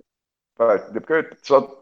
Não, pode falar, pode falar. Então, o petista, quando tem esse lado radical, nem, de vez em quando. Porque eu nem lembrava, faz assim, faz meses que eu não falava uma palavra de Lula. Na hora que eu falei, escrevi assim, Lula, L-U-L-A, meu irmão. É, e todo mundo baseado numa, numa regra que, que o PT não tem que sair do processo. A, a, a visão. Eu não acho que tem que sair do processo, não porque ele tem 20, 25%, talvez um pouco, talvez nessa faixa um pouco mais do que isso. Esteve sempre no segundo turno desde 89, não só disputou as, todas as eleições majoritárias como a chapa principal, liderando a sua frente né, de, de, esquerda, como sempre chegou ao segundo turno, ganhando ou perdendo. Então não acho que ele tem que sair do processo, não, porque essas pessoas não vão sumir, essas pessoas vão, vão continuar voltando. Porém, em 2018, isso isso foi, isso levou o país a um buraco. O Brasil está lá. Definiu a eleição. Definiu a eleição. Definiu a eleição. Se, se, vai, o vai, termo é esse. vai se tentar fazer a mesma. Quando eu digo que para sair do processo, é, é, o, é, o, é o, seria o Partido dos Trabalhadores se juntar a um processo, fazer parte desse processo, mas é, não ser a cabeça desse processo. O PT vai continuar existindo e provavelmente com, durante todo o processo, todo, enquanto o Brasil houver democracia. Porque, e, e, o objetivo, acho que de todo mundo, é sempre excluir os corruptos de todo, de todo o cenário e tentar, dizer, ó, o projeto, ter o projeto sobre o que é a visão do PT, mas sem a corrupção. Assim, acho que é o que todo mundo queria, mas mesmo tendo, tendo a questão da corrupção, muita gente ignora isso e, e vai, vai sendo uma coisa só. Mas meu ponto não é esse. Meu ponto é que, se se, se tentar a mesma estratégia, é assim, por que, que vai buscar um resultado diferente? Pode, pode, pode chegar no resultado diferente? Pode, mas é abusar da sorte. É deixar o Brasil com a possibilidade. Se, acontecer isso, Bolsonaro irá ao segundo turno e será PT e Bolsonaro no segundo turno, com o discurso completamente pronto. É, um, e, o, e, o, PT sem nenhum, nenhuma entrada de onde o Bolsonaro consegue operar nas redes sociais, na, naquela distribuição na, na distribuição falando diretamente do jeito da forma, a, a, linguagem que ele já domina, é, o, o, grupo dele. Então, assim, é difícil imaginar um resultado diferente. Aí, eu, aí por que eu digo isso? Ah, mas você está falando isso porque você não é petista? Aí eu, eu falo, veja só. Aí eu acho que eu tenho o direito de falar isso. Não só pela democracia, tenho o direito de falar o que quiser, mas pelo fato de que em 2018, mesmo consciente da corrupção na qual o partido se envolveu e já foi, já foi julgado, está voltando várias instâncias, mas N integrantes do primeiro escalão foram presos. Mesmo com isso tudo, esse, é, nesse partido foi o partido que eu votei. Pela primeira vez, e única vez, até aqui, é, mas foi a, primeira, foi a primeira vez que eu votei no PT. Porque eu não aceitava E detalhe, eu não sabia, é, eu não aceitava Bolsonaro, mas vou ser sincero, ali em 2018, eu já não aceitava que era Bolsonaro em 2018. Ele está muito pior do que eu imaginava. O Bolsonaro que eu não aceitava em 2018 não era esse atual, não. Esse atual, ele deu sequência a tudo que se imaginava de ruim, mas ele conseguiu potencializar. É, esse cara agora é um medíocre. No, no, aliás, eu já era medíocre, mas assim, é um medíocre muito sádico. Muito, muito sádico. Já era tendo aquele é, exaltando tortura, mas enfim, ele, ele hoje é uma figura ainda, pi, ainda pior do que, do que, a, que já era em 2018, que já era ruim. E eu voltei no PT para tentar evitar isso. Eu não queria. Detalhe, se isso acontecer, de novo, for Bolso, já deixa até um espaço para você ver o que eu estou querendo dizer. Se, no fim das contas, isso acontecer de novo, eu vou ter que, no segundo turno, não no primeiro, mas no segundo turno, eu vou ter que voltar de novo. Completamente a contragosto, mas e completamente consciente que vai ser fumo de novo. Se for Haddad de novo, Haddad levando o plano Lula, ou seja, é oficializando a questão do posto, e for Haddad e Bolsonaro na eleição de 2022, num segundo turno, eu vou, meu irmão, assim, eu estou dizendo agora, vou ter que votar. Caso não tenha algum. É, vou ter que votar em Haddad, mas assim, não quero, porra. Por quê? Primeiro, vai me parecer um voto perdido, como foi em 2018, parecia uma eleição derrotada, e não é o, o, o Brasil. O, o, Brasil precisa ter um, um, uma alternativa, pô. E talvez a alternativa não, não é exatamente o presidente de 2022, não. Não estou querendo dizer que a figura que, que vai ser eleita em 2022, sem ser ou do PT ou Bolsonaro, que essa é a alternativa que eu estou dizendo que é a alternativa, não. Mas, mas sendo uma, uma figura mais centrada, uma, uma, figura que agregue mais dos dois lados, ela precisa colocar o Brasil de volta no eixo democrático para que o Brasil volte a ter eleições que não seja ou isso ou o buraco. Eleição não é isso não, pô. Eleição, você, eleição, isso, eleição você, quando você escolhe, você escolhe projeto de governo. Só esse projeto de governo, nos Estados Unidos, inclusive, muita gente pensa até que são dois partidos, mas existem outros lá. Tem até um bizarro, um reformador, mas enfim, já é democratas e republicanos. Quando os caras votam lá, ó, quero, eu quero uma visão mais democrata, eu quero, eu quero visão mais republicana. E assim, ninguém, ninguém, quando o cara vai votar entre democrata e republicano, o cara vai, meu irmão, se for republicano é buraco. Não é dessa forma, não.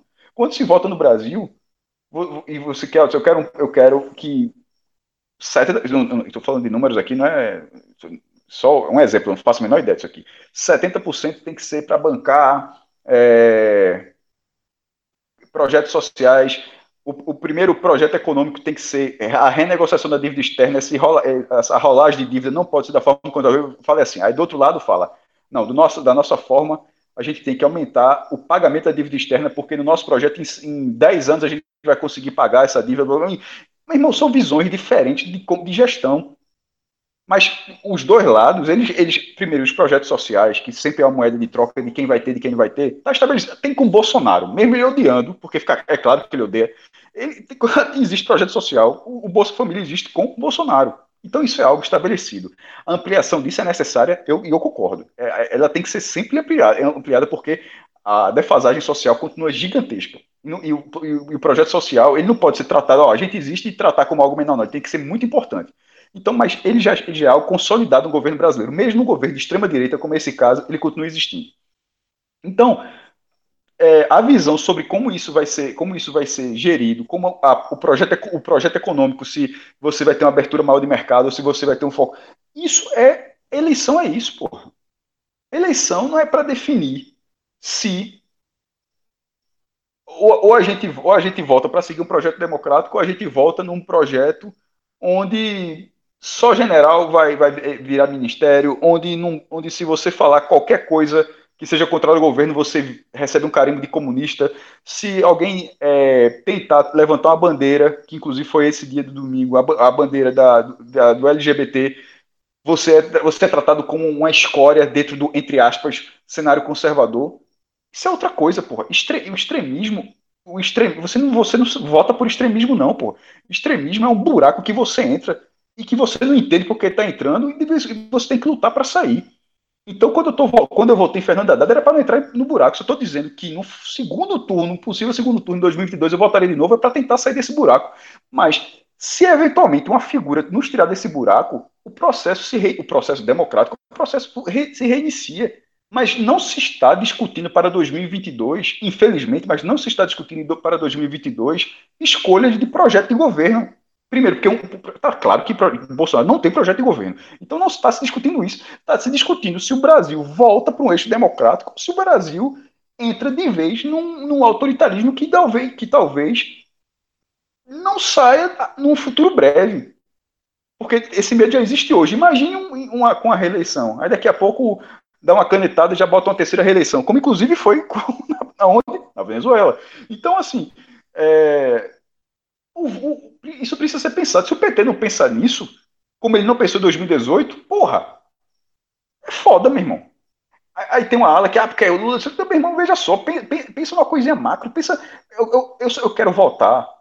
Eu quero voltar num candidato porque, assim, a gente, a gente costuma dizer que tem 12 candidatos. Os 11, os outros 11, talvez até o Cabo da Ciolo, mas todos os outros talvez fossem melhor, melhor do que Bolsonaro. Então, eu só quero votar num projeto que tenha chance de tirar Bolsonaro. Isso, para 2022, nesse momento, para mim, basta. E quando eu digo isso, eu, é, é votar num projeto que seja minimamente dentro do que é o cenário democrático como a gente conhece que não é o que não é o, que não é esse, essa extrema direita que a gente está vendo dentro do processo democrático, sendo esquerda, centro, ou direita, centro-direita ou centro-esquerda, mas enfim, da esquerda até a direita, sem extremo, ou seja, nem extremo esquerda, nem extrema direita, mas tipo, da esquerda até a direita, eu voto em qualquer coisa que tire Bolsonaro. E, o, e, e isso precisa ser pensado, isso precisa ser articulado, isso não pode ser ignorado pelo PT. E, e na hora que os caras lançaram isso, me, me, pareceu por completo que os caras cagaram para isso.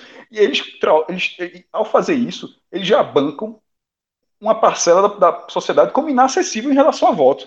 Porra, se isso não é burrice, é o quê? Não, eu acho que o PT ele comete erros assim absurdos. Por exemplo, pedido de impeachment. Outros partidos vão pedir. Não precisa ser do PT. Um pedido de impeachment do PT tem valor hoje infinitamente menor do que qualquer outro pedido de impeachment. Porque vai ser lido como o pedido de impeachment do partido que foi derrotado. Aí já já vai, vai dizendo, se sair, se sair não sei quem assume a Haddad, a mesma piada que ficou com a Écio. Sabe? Você não pode, e só que agora com muito mais gravidade, porque o PT é o bicho papão dos bolsonaristas. Então é quase folclórico. É banal, é, é, é inócuo um pedido de impeachment do PT. Outros partidos vão, vão propor não precisa ficar procurando todas as luzes, todas as câmeras. O PT precisa entender. Na verdade, aí, Fred, é também dialogar com a própria base, né? É entender, Celso, o significado do que aconteceu. O PT não aprende. Esse plano, veja só, Glaze Hoffman, Glaze Hoffman defende Nicolás Maduro, pô. Exalta Nicolás Maduro.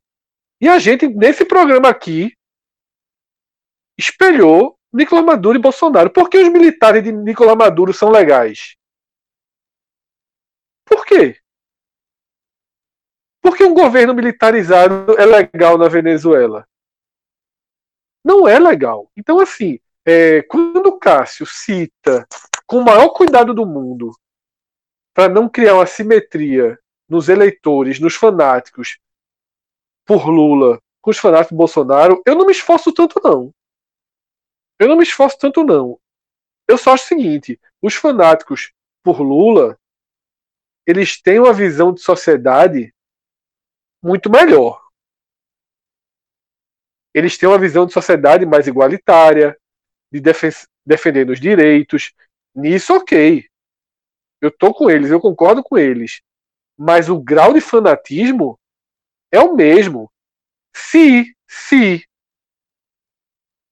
para Lula implantar o que eles acreditam fosse preciso Lula militarizar o governo, eles estariam defendendo Lula.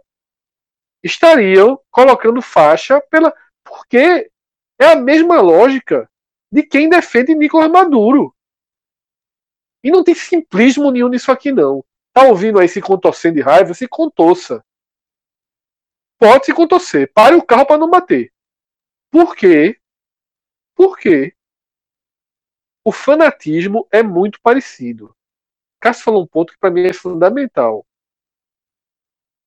Eu vou falar aqui pensando, me colocando como um petista, certo? O petista que consegue dialogar. Não é, não é o núcleo, não. A gente chama do núcleo do Bolsonaro, eu não estou nem chamando o núcleo. Eu não estou chamando dos glazistas, não. Porque os glazistas são quase olavistas para mim. Eu estou falando do, do, do segundo núcleo. Você não precisa sair de Bolsonaro para Lula, não. É o que Cássio falou. Vamos sair de Bolsonaro para um governo que os bolsonaristas não precisem todo santo dia ir para a rua e que a esquerda não precise todo santo dia ir para a rua. Vamos para um governo que a gente consiga não odiar o presidente, pô. Há quantos anos a gente odeia os presidentes? Quando eu estou falando a gente, é uma parcela significativa da sociedade odeia o seu presidente. Eu vou até tirar Lula dessa. Porque Lula ele tinha uma aprovação suficiente para que fosse uma minoria. Mas desde a segunda metade do governo de Dilma, a gente tem e, sobretudo, desde o segundo governo, no início do segundo governo de Dilma, a gente tem basicamente 50% do país contra o presidente. Porque na eleição foram, acho que a Haddad teve 41% dos votos por aí, mas hoje já tem metade do país contra o presidente, pelo menos. Pelo menos. Então a gente não pode conviver num país em que 50% da população não é que é contra, não, estou usando o termo errado é que abomina o presidente. Assim como metade da população abominava a presidente. A gente precisa de um meio termo. Eu não estou aqui querendo. Isso não é isentão, não. Pelo amor de Deus, pô. Ninguém aqui é isentão, não. Se fosse isentão, não estava é, é, batendo direto num lado e batendo quando acha que é para bater no outro. É porque simplesmente existem outros caminhos e é preciso entender que existem outros caminhos. Porque se todo mundo achar que é se 10% de um núcleo com 10% de outro núcleo vão definir o rumo do país, e a gente vai ter que ser sempre agora é, é, escravo de dois núcleos, dois núcleos que não chegam informação, dois núcleos que Lula é santo e Bolsonaro é mito, aí assim, dois núcleos populistas, aí é a velha paleta, meu velho. É a velha paleta sabe? E aí eu só vou diferenciar mais uma vez. Do lado à esquerda, eu confio mais na visão é, é, é, de sociedade dessas pessoas. Dos direitos, das liberdades. Enquanto da extrema-direita eu não confio. Não confio em discurso armamentista, não confio em várias restrições de liberdade, de ter um ministro da educação que diz que o Enem não é para fazer justiça, é para escolher os melhores. Sabe? Enfim, o Enem pode até ser isso, mas você não pode dizer isso. Talvez o Enem não corrija justiça nenhuma, injustiça nenhuma. Mas isso não pode ser a sua bandeira. Tá? É eu acho que é isso, assim, essa questão é, é, é, é primeiro, é questão prévia, né? Muito longe, a gente discute um cenário muito, muito, muito longo, muito vai acontecer muita coisa até lá. Talvez a gente esteja aqui perdendo tempo e Bolsonaro nem chegue. É, pode acontecer tanta coisa, mas. Tomara que não chegue, Fred. É, nem sei também, nem sei na hora, também. Na hora, que, na hora, que, teve esse plano aí, mas eu também acho que na hora que teve esse plano, eu disse, ó, meu irmão, é, nesse momento, a maior chance é o homem não chegar em 2022, é, politicamente cair antes. Porque isso aí, eu, eu, veja só, se o PT lançasse um plano e desse a Bolsonaro, só Bolsonaro, tu é que vai escolher o nome. Era, era esse nome que Bolsonaro teria escolhido. Só vai ser o plano Lula, o nome do plano de vocês. veja só, Bolsonaro teria escolhido esse nome para o PT, pô. Bom, é, vamos lá para as indicações. E Fred, é, depois de, de você indicar bastante, finalmente consegui encontrar tempo e comecei a assistir Homens. Realmente é tudo aquilo que vocês já descreveram é espetacular. Ainda estou na, na primeira temporada, mas confesso que, que é, já troquei algumas horas da madrugada passada por alguns episódios e já tô aqui ansioso para fazer o mesmo nessa madrugada, viu? E quando chegar na segunda, você vai ver um time mudando de divisão. É outro patamar. Se você está gostando da primeira, a segunda não é a continuação do mesmo nível, não. É subiu, uma qualificação. Não, em tudo, em tudo, em roteiro, em direção, em humor. A segunda temporada é espetacular. Corrige todos os pontos falhos da primeira. Uhum. É muito legal, é muito legal a série. Tô, tô curtindo bastante. E é, comecei também a ver uma, uma série com Julia Roberts, é, Homecoming. Eu não sei se você já chegou a citar, mas é, ela é, é, se passa em dois, em dois momentos, né? Um tempo atual e um tempo também é, de alguns anos antes, é, onde ela era é, conselheira, né? Tipo uma terapeuta é, de soldado para soldados americanos que voltavam dos turnos no exterior, né, nas guerras que os Estados Unidos abrem frente aí pelo mundo todo. É, e de repente ela parece que ela está envolvida esse esse, esse é, projeto do qual ela, ela fazia parte, ela era conselheira lá. É, parece que está inserido em, em, outras tramas, uma trama mais densa tal. E eu comecei a assistir, assisti três episódios, são episódios mais curtos também, é, e não decidi ainda se estou curtindo ou não, ainda estou em dúvida sobre o que eu tô, o que eu tô achando de fato da série, mas acho que eu vou dar mais uma chance aí para ver se eu engreno. Eu já vi elogios, eu, mas nunca assisti não. Eu a de Homecoming, né? É, eu acho que já foi indicado aqui The Last Dance, mas é, que a, a série Jordan, Netflix, né? é, mas queria dar um relato, assim, já foi indicado só para só como a gente fala tanta coisa aqui, de vez em quando até passa batido. Não sei se João viu, eu não vi não. Cara, é, é, é fantástica fan, fantástica. Fantástica. É, não terminei, até porque a série vai terminar, curiosamente, nessa segunda-feira, entre os dois últimos episódios. Cada semana estava lançando dois, aí eu entrei já tendo quase todos. Foi até bom, porque a galera que estava lá do começo vinha um pedacinho, esperava, esperava. É, de vez em quando a Netflix faz isso, né? Algumas séries ela lança conta gotas até a, e essa, essa ela foi feita em parceria com a ESPN também, deve ter a questão de exibição. Cara, é, a forma como os caras contam o roteiro, a passagem de todos os jogadores, que é do Chicago Bulls, The Last Dance, é a última temporada onde o Chicago ganhou aquela sequência de títulos com o Jordan, né? É a frase que é dita no vestiário, né? É, é nossa última dança tal, né? É, não, na verdade, é, é dita pelo Phil Jackson. É, mas enfim, isso é, isso é, isso, é, contado na série, né? Ele, é, ele tem até um roteiro, ele até mostra. O time tinha sido campeão em 91, 92, 93. Aí Jordan sai. Aí acho que foi o Houston Rockets que ganhou. Você tá falando de cabeça que não chegou nessa parte ainda não. 94, 95. Aí Jordan volta. Ele foi jogar beisebol. Aí ele volta. Aí ganha 96, 97. Em 98 já era a última, a, a última dança. Porque havia a gestão do Bulls de modificar. Os jogadores estavam ficando mais experientes ia trocar muito de jogadores, trocar até de treinador, uma confusão da porra. É, e naquele, naquele ano, o Bulls fez um acordo lá com uma, cara, uma galera, equipe de filmagem, que tiveram acesso pleno a. semelhante daquele time da Inglaterra, daquela outra série. Acesso aos vestiários, a. Qual o nome daquela. Aquela... Sunderland. Sunderland. É o próprio nome do time, Until Die, né? É, Sunderland é. até morrer. E é mais ou menos isso. Eu não sei se esse material já tinha sido utilizado antes, mas aí, pegando esse material e com as entrevistas com todo mundo que está vivo hoje, mas assim, todo mundo mesmo, até tipo o jornalista que escreveu uma coluna de um jogo que achava que, que, o, que o Chicago Bulls ia perder. É assim, um negócio assim impressionante. Porra, é... o, o ritmo da é absurdo, porra. Eu já comecei vendo um assim, porque eu via algumas pessoas tinham falado, eu comecei a ver, como disse, meu irmão, isso aqui é de prêmio, pô. Isso aqui é coisa para prêmio.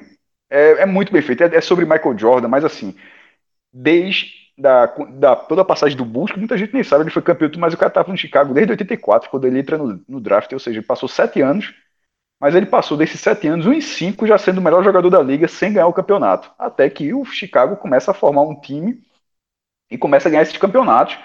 E a série já começa do ponto do time já é o pentacampeão e pro último. Ou seja, e vai. E, e por que, que eu tô falando dessas idas e vindas? Porque a série é o tempo todo assim. Quando ela, quando ela faz um, um, um, detalhe, daqui a pouco ela volta no tempo, e, é, e não é voltar do tempo, meu amigo, contando em desenho animado, não. É contando com vídeo da faculdade, vídeo. Porque a América tem muito disso, né? A estrutura esportiva lá do, do, do colégio, das, e, da disputa colegial e da disputa universitária, é tudo muito gravado, tudo muito, muito bem documentado. Os treinadores, que geralmente são treinadores durante décadas nas, nas escolas, a vida, a vida dos jogadores. É, porra, a, a cidade de Scott Pippen, que é um personagem que eu tô gostando demais nessa série, é, é Pippen. Assim, porque ele é, ele, é, ele é a figura que ele parecia ser. Na, o, cara, o cara tem 11, irmão, 11 irmãos. O, o pai dele era cadeirante. E o irmão, que era tido como o irmão mais promissor, num acidente, ficou cadeirante também. Ou seja, esse cara, olha a quantidade de gente que esse cara tinha para ser, ser o arrimo de família. Aí a cidadezinha dele lá tem lá, uma cidade de lá, 3 mil habitantes. A cidade, o condado de Scott Pippen. Cara, uma placa lá toda enferrujada. E o jeitão é um cara, meu irmão, assim, a, única coisa que eu posso dizer é assista. A chance do cara não gostar, do cara não curtir. Aí o cara, o cara relembra as paradas, o cara relembra, meu irmão, que Dennis Rodman namorou Madonna, meu irmão. Aí o cara diz, pô, namorou, né? Ficção depois namorou Carmen Electra. Isso tudo misturado dentro, influenciando diretamente dentro da rotina do Chicago Bulls. Porra.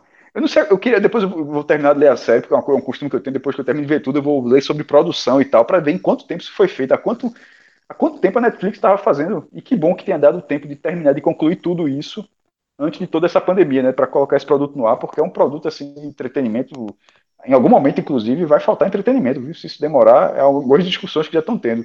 Até quando os streams vão ter conteúdos inéditos, né? É, enfim, mas esse é, um, esse é um conteúdo inédito e que não terminei de ver. Mas não me parece, pelos capítulos que eu vi até agora, não me parece que o ritmo vai diminuir. Não vejo sentido. Até, tem muita história para contar ainda. É, até, até agora, para mim, não vi tudo, mas até agora, para mim, é nota 10. Com a Europa e a Ásia retomando aos poucos a normalidade, eu acho que a produção tá, tá assegurada. Eu vi, por exemplo, a notícia que.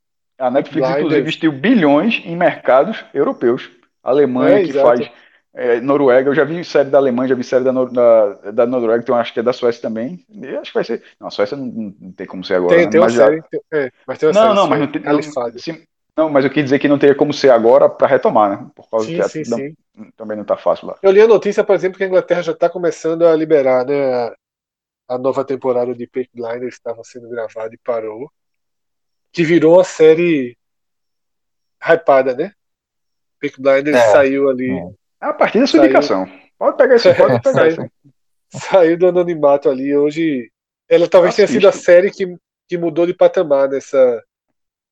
Quando você pandemia. começa a ver essa série, Peak Blinders, você fica assim, diz, porra, a, a, ambi a ambientação da série, você fica assim, porra, é muito bem feito para estar tá escondida há tanto tempo mesmo. É, é verdade. Porque, porque na hora que você começa a ver, você pensa que vai ser, ah, vai ter uma sériezinha ali, mas que não vai ser bem feito, vai ser tão bem feito, não vai ter tanto esmero. Não é isso, não, velho.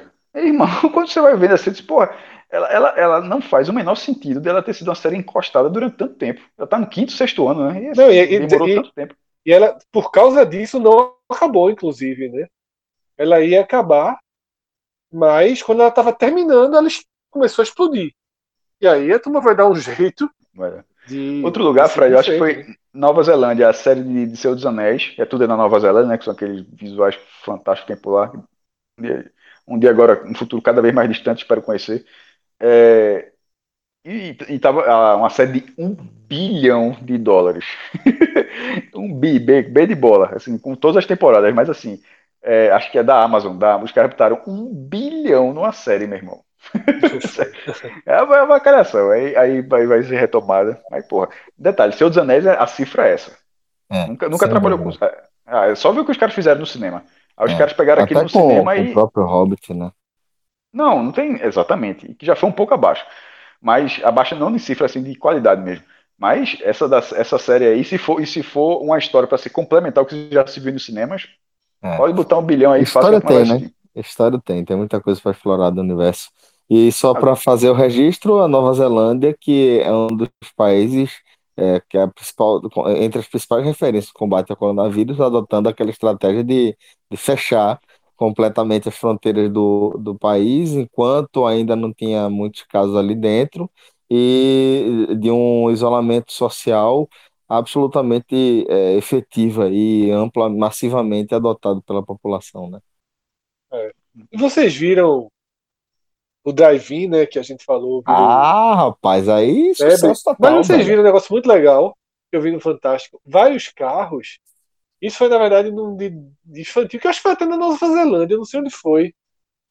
Me fugiu onde era esse. Não, na Eslovênia. Acho que foi na Eslovênia. É perto, é perto. não, porque se falou Nova Zelândia, eu me lembrei, mas acho que foi na Europa, acho que foi na Eslovênia. Que os carros, eles ficam de ré levantam a mala, derrubam o banco e as pessoas ficam ali, pô, naquela. Na, na a, com a comidinha, tá ligado? Até pra não ver pelo vidro, tá entendendo? Pra não ver o filme através do vidro. Coloca um carro de ré. Então não tem isolamento, né? Não, tem total. Até porque a distância de um carro pro outro é maior nesse na Eslovênia. Você vai para, você vai ali, você abre o, o, o a mala, derruba o banco, fica um espaço razoável. Aí a turma leva é, é, colchonete, Colchão, travesseiro, né, comida. Pô, assim, é, foi bem legal, com criança, né? foi um desenho animado. Então, é, tudo era com criança. Pô, bem legal a matéria. É, acho que é um mostrar... caminho sem volta, viu? Acho que é um caminho sem volta. Viu? Veja só. Não, vai acontecer. Pode ter que acertar. Detalhe, o pior é esse não, o pior é ele indo. Ele vai ficar morrendo de constrangimento. Um, um desses filmes aí que ele gosta vai ser lançado. Não, não, não, veja só. Não, ele vai não, escondido não, sem ver a gente. Vai, veja, vai. Não, veja só. Veja só, não seja injusto, não. Não seja injusto, não. A gravação tá ali. Eu disse, tanto que eu tenho, eu tenho exatamente, eu lembro exatamente do trecho como eu falo. Eu disse, Jorginho, eu não disse que a ideia será ruim, que, que você não vai fazer sucesso, que você não vai ganhar dinheiro, que, que, que não vai acontecer. Não é isso que eu tô querendo dizer, não. Eu falei isso. O que eu estou querendo dizer é só para que seja, para que se pondere, que não simplesmente pegue isso, pô, isso é fantástico, tem que fazer isso. Se pondere a quantidade de problemas. Eu, cada vez que eu vejo a foto, eu, eu penso num, num, num, maluco, e tem pouco maluco no Brasil, eu penso num maluco na primeira fila, querendo ir embora, antes do show acabar. Meu irmão. Mas tem espaço, eu acho, eu acho que não. Tem... Nas fotos não tem, é impossível. Na foto, eu sempre fico vendo a foto assim, Na Reves, na Reves eu não vejo espaço. Eu não vejo, não, nesse, nesse, nesse do, do cineminha da, da Eslovênia tinha. Pronto, então pronto, ou seja, alguém já pensou nisso. Alguém pensou disso, ó, veja, a gente vai ter que diminuir 30% do espaço porque tem que ter a, a chance do cara na primeira fila, para dar mais exemplo. Qualquer, na primeira fila, não é só a primeira fila, não é qualquer fila, porque a primeira que vai estar mais longe, já que a, a entrada é no final. Tem que dar o cara lá na frente, o cara poder ir embora a hora que ele quiser. Tem que ser feito dessa forma. Porque se for na imagem que Fred fica me marcando, com os perfis do h de Podcast, que ele fica me marcando, meu irmão, é, é cada imagem que não tem saída, não, porra. Vai, o cara, sabe o que vai acontecer? Vai, o cara vai deixar o carro lá e vai sair a pé. Porque o, o aperto e, e, e, pega táxi, pega sei lá como é que vai fazer. É só para se ponderar isso. É só para se ponderar isso. E sempre, ninguém nunca respondeu sobre banheiro, desde que João fez aquela pergunta. E não pode ter caminhão baú. E não pode ter caminhão Teve um cara que respondeu. Teve um cara que respondeu. Cara, marcou um banheiro. O cara marcou no Mercado não vi, Livre. Não vi. Uma privadinha que o cara leva dobrável. Abre lá na hora a privadinha. Ou seja, é, é, é, é mais ou menos o que o Celso falou. Cada, é cada um que vai ter que se virar. É um problema, de, é um problema do usuário. Não é, pô. Não pode ser um problema do usuário, porra. É... Porra, mas vai ter que ser, velho. Não, não. Cada um compra ser, sua privadinha desmontável faz o cocôzinho bonitinho não. e depois joga fora. Outra, outra coisa. Da rua, da rua, galera, brasileiro. O cara faz tudo direitinho, chega na Gamenon voltando pra casa, larga essa porra. Nunca, é. E outra coisa, a galera fica botando as fotos, quando eu falo caminhão baú, a galera fica botando aqueles carrinhos que, que não tem 800 cilindradas, nem, nem mil cilindradas, porra, é 0.8 o motor. Mas que ele parece um caminhão baúzinho, tá ligado? Sabe qual é? Qual o nome? É um carro que é bem fininho, porra. Eu sei é, qual é. É tipo uma Townerzinha, não? Né? É uma é. Towner, acho que é uma Towner. E, porque tem Towner baú. Caminhão baú, aquele, aquele é caminhão baú, aquele ali atrapalha, aquele ali é chato já. Mas o caminhão baú que eu tô falando E também não. Ali é caixa de música, não. né? É, o Fred também colocou um. O caminhão baú é uma coisa só. É tipo, é tipo essa Townerzinha, só que não é uma Towner, é um caminhão. Mas é um caminhão, uma coisa só baú. Fred me marcou numa imagem de uma carreta. Se o cara for naquela carreta, aí eu admito que é exagero. Porque veja só, um caminhão baú o cara pode ter. Carreta daquela ali, o cara tá rodando o Brasil. O cara, veja só, o cara. Alguém olha uma carreta daquela andando na cidade. Não, vai que o cara. O Cássio vai virar empresário disso aí, né? Vai, já, já virou. Isso aí já é propaganda. Não, não, eu só tô dizendo. Só tô... Sobre o quê? O que? Propaganda de quê? Caminhão baú. Porra, que isso, aí, irmão, isso aí o irmão dele, naquele dia que ele ligou pro irmão, perguntou, tá bem, tá? A mulher falou, cara, tô com um negócio novo. Diz aí, caminhão baú. de caminhão, Fred de caminhão. Vou, vou, vou, arrumar um negócio pra tu. Posso, po, posso garantir que até onde eu sei, na minha família, acho que é, é, é nível C, né? Na minha família. Zipo de transporte. Ninguém, ninguém na minha família tem carteira de motorista nível C que acho que é o de caminhão, né? Se eu posso ver, se eu, acho que é, é B. CD, ah, eu acho. Eu acho que C é, que, não, é van para transportar passageiros. O caminhão é maior ainda, é uma, é uma outra letra. Eu sei, é, eu sei que é outra que é. letra, tipo, ninguém tem. Então, Fred, foi uma boa, uma boa tentativa, mas não foi o caso, não. Eu simplesmente foi o nome que veio à cabeça e eu só, eu só dei como exemplo de algo que pode não funcionar. As pessoas têm esse carro, porra. Ninguém tem uma carreta. O cara que tem uma carreta, o cara não vai pro negócio. O cara tá rodando o Brasil mesmo. O cara tá fazendo entrega aí e tal. Agora o caminhão baúzinho, o cara anda, porra. De vez em quando aparece. Aí você fala, você tá de vez em quando aparece? E se, e se esse cara for? Aonde, cara, que aparece? Aparece. aparece aonde? Me diz onde é que aparece. De vez em quando aparece. Verdade. Todo transportador. Veja só, to, toda transportadora, toda transportadora. Tu chega, tu, chega, tu vai ver teu filme no, no Plaza, Porra, meu irmão, dá pra estacionar não. Esse caminhão baú botou não, em duas vagas. É Mas tá lá no shopping. Ele está lá no shopping, outro setor. Veja, toda transportadora usa caminhão baú. Toda vez que você vai no mercado, na parte de trás do mercado, eles até tem uma partezinha onde o cara Ei, o baúzinho entra de ré. Coca-Cola. Então, exatamente. Então, esses carros, veja só, mas é, o meu ponto é o seguinte: esses, esses, esses veículos, eles circulam na cidade. Foi isso que eu quis dizer. Não, eu não quis dizer que as pessoas frequentam lugar com isso, não. Eu quis dizer que esses veículos frequentam a cidade. Uma carreta daquela que tu me marcou, que, que deve ter umas 200 rodas no, no, no, no, na, no, na parte de trás. Ninguém anda com aquilo na cidade, não, porra. Só, tô chegando aí. Ninguém faz negócio, ninguém vai chegar com um carro daquele, não, porra. Agora, o baúzinho, a turma anda, porra. É só, é só se, aparecer, se aparecer num show, você sabe que a galera vai mandar. E, e tu sabe o que, é que o cara vai fazer, né? O cara vai com a ideia de botar, de sentar em cima, abre a cadeira de praia em cima do baú, e... bota a mesinha se não fizer isso, não fez nada. Veja só, se o cara entrar com o baúzinho e não ficar em cima do baú, o cara não fez absolutamente nada, nada. Nada, nada, nada. Nada. É, é, veja só, eu não tinha falado isso porque eu acho que isso é óbvio. Dentro dessa lógica, as pessoas saem dentro do carro. O baúzinho é em cima do baú. E foda-se. Na hora que o baúzinho entrar. Eu vou dizer um negócio pra tu. Pra rave, pra rave, já é negócio o cara alugar um baúzinho. Porque é um lugar da porra pra ver. Mas não cai lá Todo mundo vê. Não, cai, não, fique, não fique trincado em cima do baú e me leva uma queda, tu é Sócio, tu é sócio de, de Cássio nessa empreitada, né, Fred? Fala a verdade. Eu sou sócio do Veja Drive. Só, não, serre, não serre os dentes em cima do baúzinho e me leve uma queda, não, viu? Não faça Eu tô isso, claramente, eu tô aqui, pronto. Se Cássio não tá pedindo um caminhão se Cássio não tá vendendo aí o, o, Tô não, juro. o, novo, o novo segmento da família, eu pode me chamar de sociedade para abrir qualquer coisa nos próximos meses aí, quando houver a palavra flexibilização for colocada em curso. Drive-in, DJ, jogo de futebol, Fred, que Fred, aí. Fred, Fred, na moral, na moral. Tá no banheiro? Tô não. Vai de banheiro do caralho, porra. Foda, porra. Vai de banheiro é o que o cara fala assim.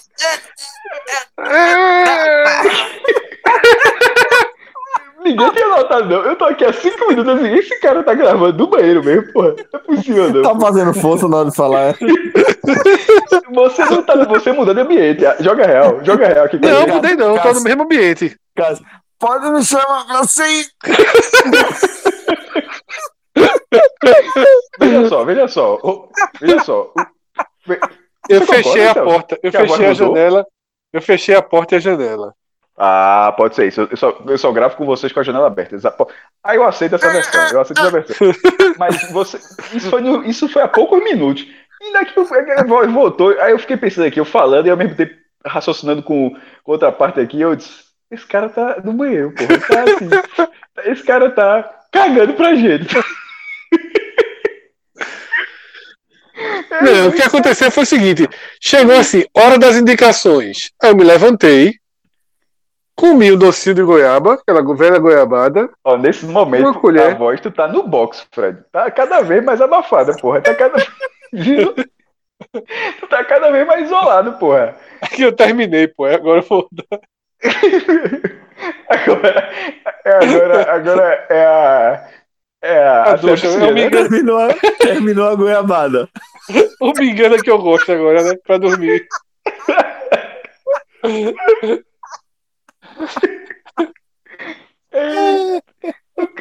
Tô não, tô gravando no banheiro não. E a voz que eu tô gravando no banheiro não, porra. Eu tô gravando-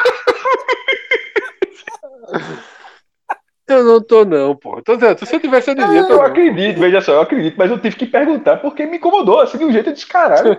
Pô, Esse cara tá nem aí, velho. O cara- Não. A voz, porque a voz de O banheiro é roteiro foi exatamente esse. Quando a turma fez, vamos de indicações. Dúvida, dúvida. Tu já atendeu o celular, tendo que abrir a porta pra não fazer o eco. Nunca pensei nisso, não, velho. Eu já atendi sem abrir a porta. Trabalhando no eco mesmo. Abre a porta pra não fazer o eco. O eco entrega demais. entrega demais, porra. É, meu é só pra, é, é só pro se expandir. Só pro som se expandir. Ok, mas a, a versão real é a seguinte. Vamos pro, vamos para as indicações. Eu digo, opa, me levantei, colherzinha de, de goiabada, dois copos d'água, fechei a porta. Dois copos d'água do cara. O cara. O cara pode comer um quilo de açúcar de merara, tá ligado? Bota um litro d'água do lado. O cara come todo doce e fica bom com um litro d'água. Fica bom exatamente. E o segredo é esse. Do- dois talos de goiabada e dois copos d'água. Meu irmão, dois copos d'água antes de dormir. Isso faz mal, porra. Faz não, pô. É, faz não, é até bom, na Faz não, verdade. faz não. Tem que tomar água. Ai, É. Se eu sei que tem que tomar água, pô. Tô dizendo que é pra tomar água, não. Ninguém vai precisar morrer seco, não. Tô querendo dizer que é assim tomar. Querendo pronto, até quando eu vim pro quarto, eu fechei Dois copos. tudo, me cobri e deitei. Talvez deve ter sido isso. É, Fui diminuindo o ritmo. É, pronto. Essa porra vai acabar logo. Nessa, Mas não acabou. nesse momento a voz já melhorou um pouco. É assim. É, é- porque tu reclamou, eu me levantei. Tipo, me levantei não, tipo, eu tava com- já de lado, Escolhe- né? Agora eu tô. Escolhe, escolhe, escolhe, escolhe uma versão aí, amigo. Escolhe uma versão aí. pra Não, pô, levantei assim, tipo. Tá foda essa versão. Costurando a Ei, Cássio, daqui a pouco ele vai espreguiçar, tá ligado, né? Vai fazer. O, que cara, sono! O cara tá dizendo que já abriu e fechou a janela, que já tomou dois copos d'água, já tomou a goiabada. Isso tudo, meu irmão. Já é, pô, é. Aí, porra. Meu irmão, como é- quando Heleno, falar Heleno, General homens, Heleno, General Heleno, bora alinhar esse discurso. Ai, ai, ai. Eu continuo Ó. assistindo Billions. É, segui aí, tô na, finalizando a primeira temporada. Meu amigo, a turma filmou, viu? Meu irmão, veja só. Rolo de filme gravado, porque a primeira temporada acho que tem 12 episódios de uma hora cada um, pô. É, é muito grande, é muito grande. Como é o nome do ator? Celso sabe o nome do ator. Eita, o nome do ator não lembro, não. Eu sei que ele fez Homeland, mas me dá um segundo só que eu encontro. Outro é Paul Giamatti, né? que é eu o acho marido da, da mulher que trabalha com ele, né? Isso. Um é, o É. procurador do Estado e o outro é um. um, um Damian Lewis. Damian Lewis. Isso. E Paul Giamatti. É ator. Boa série, boa série, boa série. É o, o, o Paul Giamatti, ele é procurador, né, do estado. Tem um, um plano de, de, de virar governador, de seguir carreira política. É um cara bem funcionário por bem Caxias, que ele é, ele trabalha com o mercado financeiro, basicamente.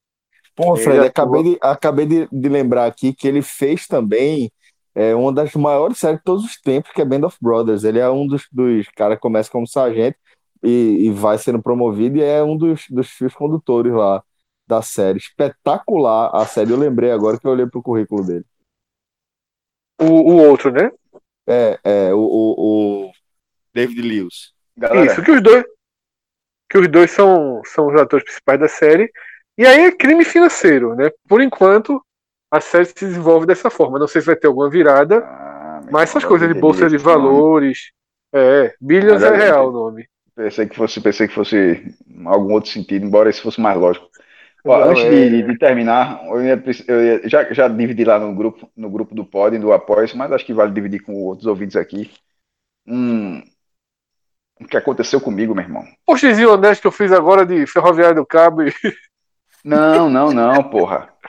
Teve um desse dia desse, eu ignorei. Pô, veja, tu jogasse um dia desse, ele vai porra, eu ignorei. Uma aventura, aventura no mato. Vamos não, lá. O cara foi, foi, é... foi, foi, a, foi, meu irmão.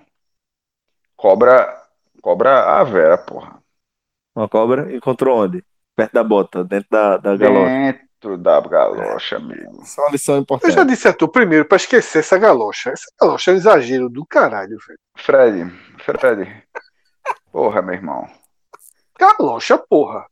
Bicho, entenda uma coisa, meu irmão. Onde é que tu entender que eu, tô, que eu tô no mato, porra? Tu, tu, tu ah, porra. vai. Bicho, Pô, pausa, assim. pausa. Deixa... Peraí, pausa, pausa. Professor do mato. Se usa galocha em mato, velho. Usa, porra, usa, usa, usa. E aí usa. Bicho, o cara tá todo tá cortando mundo cana, usa né? aqui. Exatamente. Todo mundo usa aqui. Entenda uma coisa. Eu, todo mundo usa.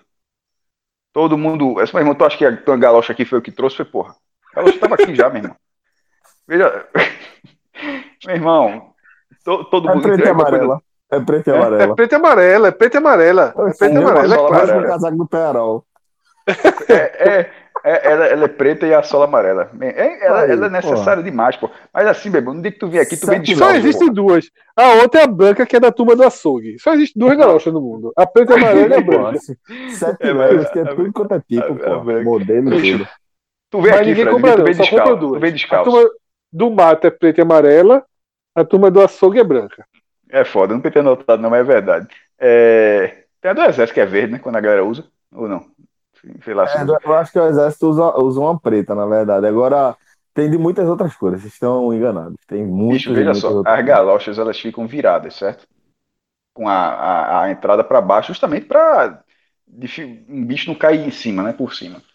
Meu irmão, ou seja, essa miserável ela entrou. Ah, e eu, mesmo, eu, vou fazer a mesma coisa que foi pra galera. Eu não tô dizendo que era uma sucuri, não, porra. É uma cobra de, sei lá, 15, 20 centímetros, um pouco mais que isso.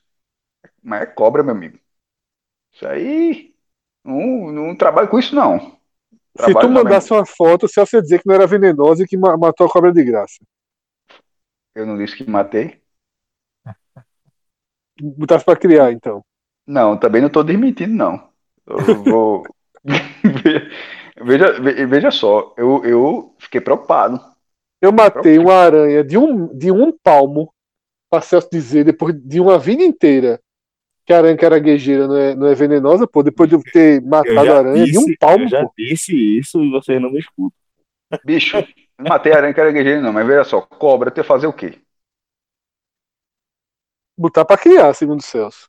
Não, porra, nunca falei botar pra criar. nunca.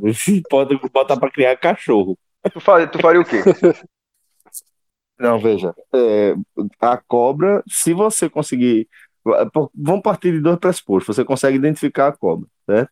Você consegue identificar a cobra, você vai. Você parte do pressuposto também que a pessoa tem a mínima noção de como manipular, né? De como se vale a, se dá para você pegar, porque é uma espécie inofensiva, é uma espécie que ela pode até é, ser capaz de inocular veneno, mas é, não é muito agressiva. Se você tivesse conhecimento, é, é tirar do lugar e levar para um, um, espaço mais apropriado. Agora, se você, é, como é o, o, grosso dos casos absolutos, você não é capaz de identificar, aí o ideal é evitar cruzar o caminho. Agora, se é dentro de casa, tem dois cenários. Um é chamar o poder público para alguém retirar para você, e o outro é, é ou fechar o espaço e torcer para o bicho ir embora, ou na maioria dos casos as pessoas vão para é, decisão mais, mais é, prática e definitiva ali do ponto de vista do ser humano, né? É, infelizmente acho que foi o caso. Meu irmão, porque. Não, bicho, não dá pra chamar muita gente, não, né? Tu sabe. É, tô ligado, tô ligado, eu, eu compreendo. E, né, meu irmão, na hora que apareceu, apareceu, caiu da bota, foi foda. Mas, bicho, tem que ter, pô, porque isso foi, isso foi ela dentro. Imagina na hora que tá dando no mato. E, o, e esse clima que tá ficando cada vez mais propício para essas bichas, para elas aparecerem. Pô, tem outros, tem outras coisas também, pô. É, é hostil. Eu, Pedra, fosse... né? Não, não só isso, não. Pedra tem também. Mas tem. tem... Eu, já, eu já falei pra vocês do coelhinho. Já, né? Coelho selvagem. Da, da, da, da cova pro coelho aí. Tá não, coelho, sel... coelho selvagem apareceu. Coelhinho cinza. Olha. Foda, porra. Meu irmão, coelho. Sabe que o coelho tá solto por aí? Disse, porra, isso pra mim é mais, muito, é, foi o mais surpreendente até agora aparecer um coelho desse jeito. Vou dizer uma coisa pra tu. As fotos de João nu de bunda para fora em Tambaba estão menos estranhas que as fotos de Cássio de galocha, short Adidas, andando com a cachorrinha, porque é a galocha e para por aí. O, aí, o conceito rural é a galocha. Já é o shortinho ali, ó. O bom e velho. É o mesmo que vai vilagem. É o mesmo que vai vilagem. É, é, o resto é mó da praia. Velho, a galocha é pra, é pra não pisar, é pra não pisar no negócio errado, porra. Eu não sei, qual a dificuldade Rapaz, de entender os isso, meninos, Os meninos aqui, é, é, Caio principalmente já tem essa, essa noção, né, de que ele tem que bater o sapato dele antes de, de calçar, e já viu, né? Treinar demais é, já. A gente, hoje, hoje, hoje mesmo eu tava, tava tirando uma, um, um, uma metralha que tava no, no jardim por conta daquela...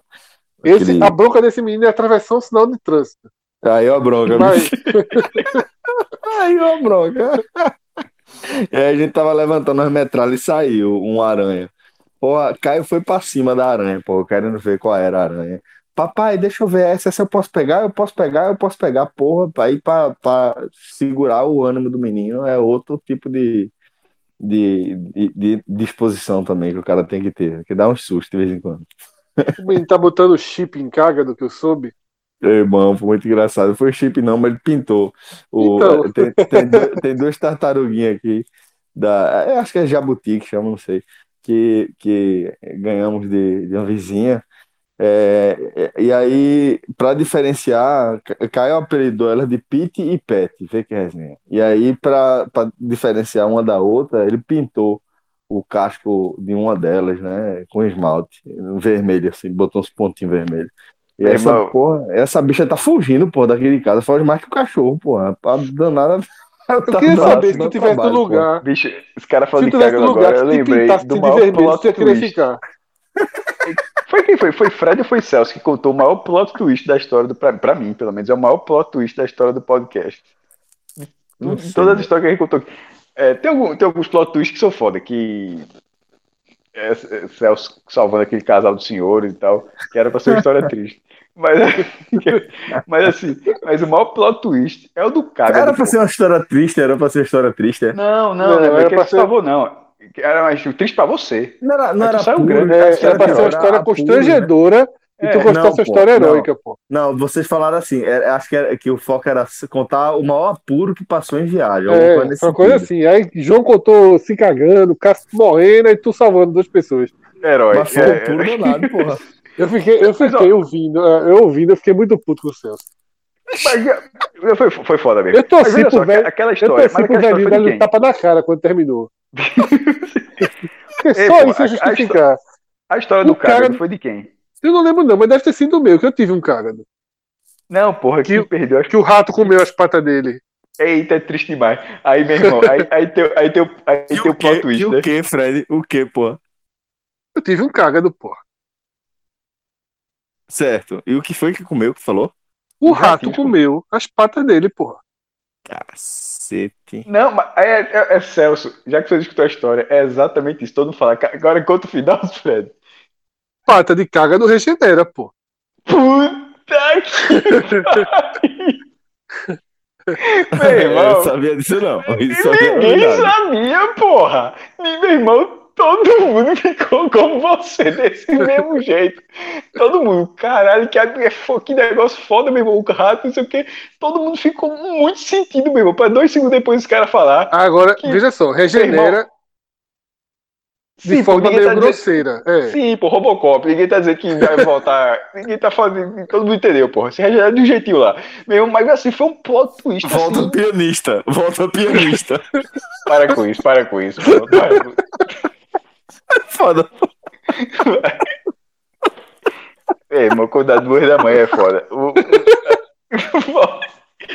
Falta óleo demais. É.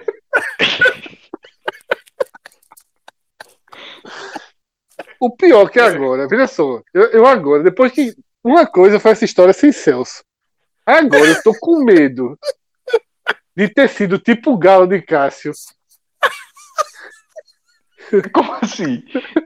Como e essa assim? porra desse. Porque vê só. Que se mudou pra granja. Que Era se mudou outro. pra granja. Trocaram, trocaram o cargo dentro do noturno. Mas, mas assim, não, veja só. Rege... O, que, o que me foi informado, e pelo que eu me lembro, regenera, mas assim, o, o compara... a forma que eu posso explicar é assim. Vamos supor, a gente perde o antebraço e o braço. A gente perde o antebraço e a mão. Regenera só o ante... Tipo, quando volta a mão, volta sem os dedos, tá entendendo? Deu pra entender que seria dessa forma. É, fica uma coisa grosseira. Mas cresce. Porra. Ah, menos, irmão, é. Pelo menos. Depois o caga do desse, E o pior do caga é, foi o seguinte. Não, não lá, sabia, não. Lá em casa era assim. Era uma casa de primeiro andar. Umas... É um pouco. Lá em casa tinha. Era primeiro andar. E lá embaixo era, tinha um corredor assim que de fato passava rato. Tanto que lá em casa, é, até metade do portão, aquelas grades pretas antigas, bem, que fazem uns desenhos assim, até metade dela era com arame, né? Telada, né? Porém, vai na fuleiragem, né? Abre um pouquinho para lá, abre um pouquinho para cá. Esse caga do pô, ele caiu da escada. Vê que foda. Ele caiu da escada de cima a baixo. Ficou lá embaixo, o cágado passou e comeu três patinhas dele. E depois de muito tempo a gente descobriu que era um cágado fêmea. O nome era Diego Maradona. Aí virou Dieguita. É outro. A vida desse cágado é de revoluções. Joseph Klimber. Tá, tá com é, o que hoje? Tá. Quando eu me mudei, ele ficou. Tá com a cabeça. não, não. Porra, bicho, não levasse não? Não, mas foi assim. Essa casa que eu morava é uma Esse casa bicho de... é muito cruel, velho. É uma casa, não, pô. É uma casa de arquitetura muito, muito doida, velho. Assim. É uma casa que se você passa na rua para você entender que são duas. É... é só olhar. Não, é difícil, pô. Ele parece uma casa gigantesca de dois andares. Mas são duas casas, velho, completamente diferentes, completamente diferentes. Porém, tipo, é um, é, tem uma lógica de um apartamento, mas sendo casa. Enfim, não vou ter como, como, explicar isso agora. E aí eu conhecia muito pô, o pessoal de é, Carla e Nelma, que é o Nelson, pai delas. E eles tinham também um cágado. Aí eu fui embora, dei meu cágado a eles. Eles ficaram com dois. Benevolente. É, que eu saí pra morar no apartamento de verdade. Aí eu fazia o quê? Com carga do lento que sua bexiga. Tinha opção? Tinha, caga deixar com a vizinha. Não, porra, tu caga do lento com sua bexiga como se tivesse é opção. Meu, se fosse um caga do mais rápido. Um pouquinho mais lento, né?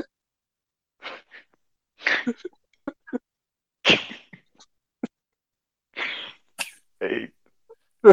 Eita, irmão, aquele negócio, o programa, o programa foi longo demais.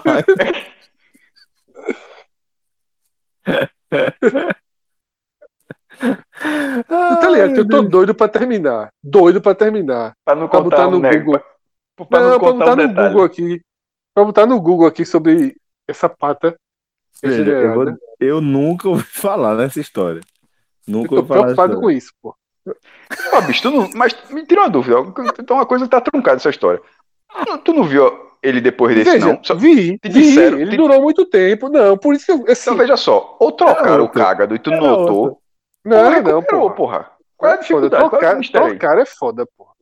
Veja Foi só, por, isso, foi por isso que Caio pintou o casco do, do, do, do- Irmão, se a galera não trocou o cágado e a patinha cresceu, então ela cresce, porra. Ou esse bicho é, é um caso único no mundo? Vou botar aqui. Espera um pouquinho. Cágado. Não tem outra opção não, Fred. Ou trocaram, ou cresce. Eu acho que cresce. Pata. Eu acho que não. Eu acho que no máximo consegue regenerar casco, alguma coisa do tipo, mas acho que. Acho que foda, pô. Tá. Regenera. Lá em Olinda. Regenera, pô. Achou? E aí é linda. Não, lá em Olinda, é, acho que teve, foi pouquíssimo tempo. Era, chegaram dois. Era, Eu vi aqui um cágado Hum. que voltou a andar com rodinha. porra. Aí eu já tenho ouvido falar. Veja, se tu bota pra voltar com rodinha, É quase um carro, né? Ou então arranca, né? Pra nascer uma boa. Arranca o quê? Arranca o quê? A patinha, né? Pô, vou botar uma rodinha aí pra poder andar direito e tal, porque a, a pata não tá funcionando. Se, era melhor arrancar fora que vai nascer outra, outra nova. né? Sei lá. O homem tá procurando até agora. Eu acho que, eu acho que ele, ele tá descobrindo que, que teve mais de um cagado na vida. Lá em casa, Era canídia. eu quero dizer, lá em casa eram dois. Era um lá de casa e um do meu primo. Aí, meu primo uma vez perdeu. Perdeu, perdeu uma tartaruguinha foda, meu irmão. Caralho, que é brincadeira. Perdeu. Ela, ela deu. É não, acompanhando você não perde, não, mas a questão é que você não tá acompanhando o Perdeu. tempo todo. Essa Escute. pequenininha pra, pro pé da, Perdeu. pra raiz Mas das é árvores. óbvio que não perdeu. Anos. Eu não sei quantos anos, mas anos, anos, não lembro mais. Anos depois. Tá com a tartaruguinha lá em Olinda. Aí o negócio começa a mexer. Lá no matinho que tem lá, que tem aquelas casas de Olinda, geralmente tem quintal, tem aquela coisa. Apareceu a outra, meu irmão. Cara, eu vi uma história Anos, até- de- tem uns anos anos. depois. Cássio, Sem ser, se alimentada dessa. de quê, meu irmão? De, Diga aí. de, de planta, De né? qualquer outra coisa. De qualquer outra coisa. Ó, Eu, eu vi, eu vi uma história há um tempo atrás de uma família que tinha encontrado uma tartaruga assim, um jabuti, alguma coisa na garagem, depois de uns 30 anos, pô. Sem saber onde o bicho estava, o bicho estava por aí e, e tá, tá tocando a vida e beleza, era isso mesmo. 30. Porra, 30 é foda, meu irmão. 30 anos, pô. Quer ver? Deixa eu ver se eu acho aqui. Fred, tá no Google até agora, meu irmão. Tô 3% do meu celular, viu? Vou cair hoje por desistência. Porra, bicho, veja só. 3 minutos de Eu, eu vou Google. perguntar minha tia. 3 amanhã. minutos de Google tu não- e tu não achou. Eu acho que tem um Eu indício vou forte. perguntar né? minha tia amanhã como foi essa história. Veja só. Tu procurou no Google e não achou. Aí tem a, É tem a porque- informação é da porque sua caga tia. Tu ficar com qual? Oxe, Não, achei. per- Cássio, achei. É, é feito que Cássio falou, só precisa de 30 segundos. Aí mesmo. Aqui, ó. Família encontra jabuti sumido há 30 anos Celso, na bagunça tá de três- casa no o cara Rio. tá 3 minutos procurando, não achou, porra. É do Acho G1. que A matéria. 30 anos, que era tartaruga mesmo. Era um jabuti. Que é a mesma coisa. Qual é a diferença? Eu lembro Isso que teve um apareceu. Eu, procu- eu procurei. Carga do pata regenera. A primeira coisa que apareceu foi diferença entre carga do jabuti e tartaruga. Ou seja, Fred. Não, eu, vou, eu, vou, eu, vou, eu vou saber isso bem. Pede, pede o diploma, pede Não, o não diploma trocaram não. de Eu vou dizer porque não Trocaram trocaram, me pra lembro. não, te mel- pra não te melindrar. Eu me lembro de, de, tipo. Era no- Maradona e Canídia, viu? Tá por mim. Ele, ele chegando. Ele chegando no jornalzinho, meio ensanguentadozinho. Eu me Ah, lembro. porra, meu irmão. Esse bicho. É só sofrimento, é, velho. Não, pô, porque, tipo, botou remédiozinho, eu me lembro, porra, bem. Veja só. Tem que, tem que lembrar, vou perguntar à minha tia, que foi na época ela que, que contou. Mas eu lembro bem dizendo isso. Não, a patinha vai regenerar, vai crescer. Beleza. É. É, Algum eu- animal. se- como é? Fred? Não, eu vou conseguir procurando aqui. Ah, no próximo, no próximo tu diz pra gente. A gente traz Pô, essa, essa notícia. traz essa, essa, informação aí. Obrigado a todos aí pela, pela companhia. Obrigado de verdade. Como falo sempre, é uma satisfação, uma terapia trocar essa ideia aqui com vocês, viu?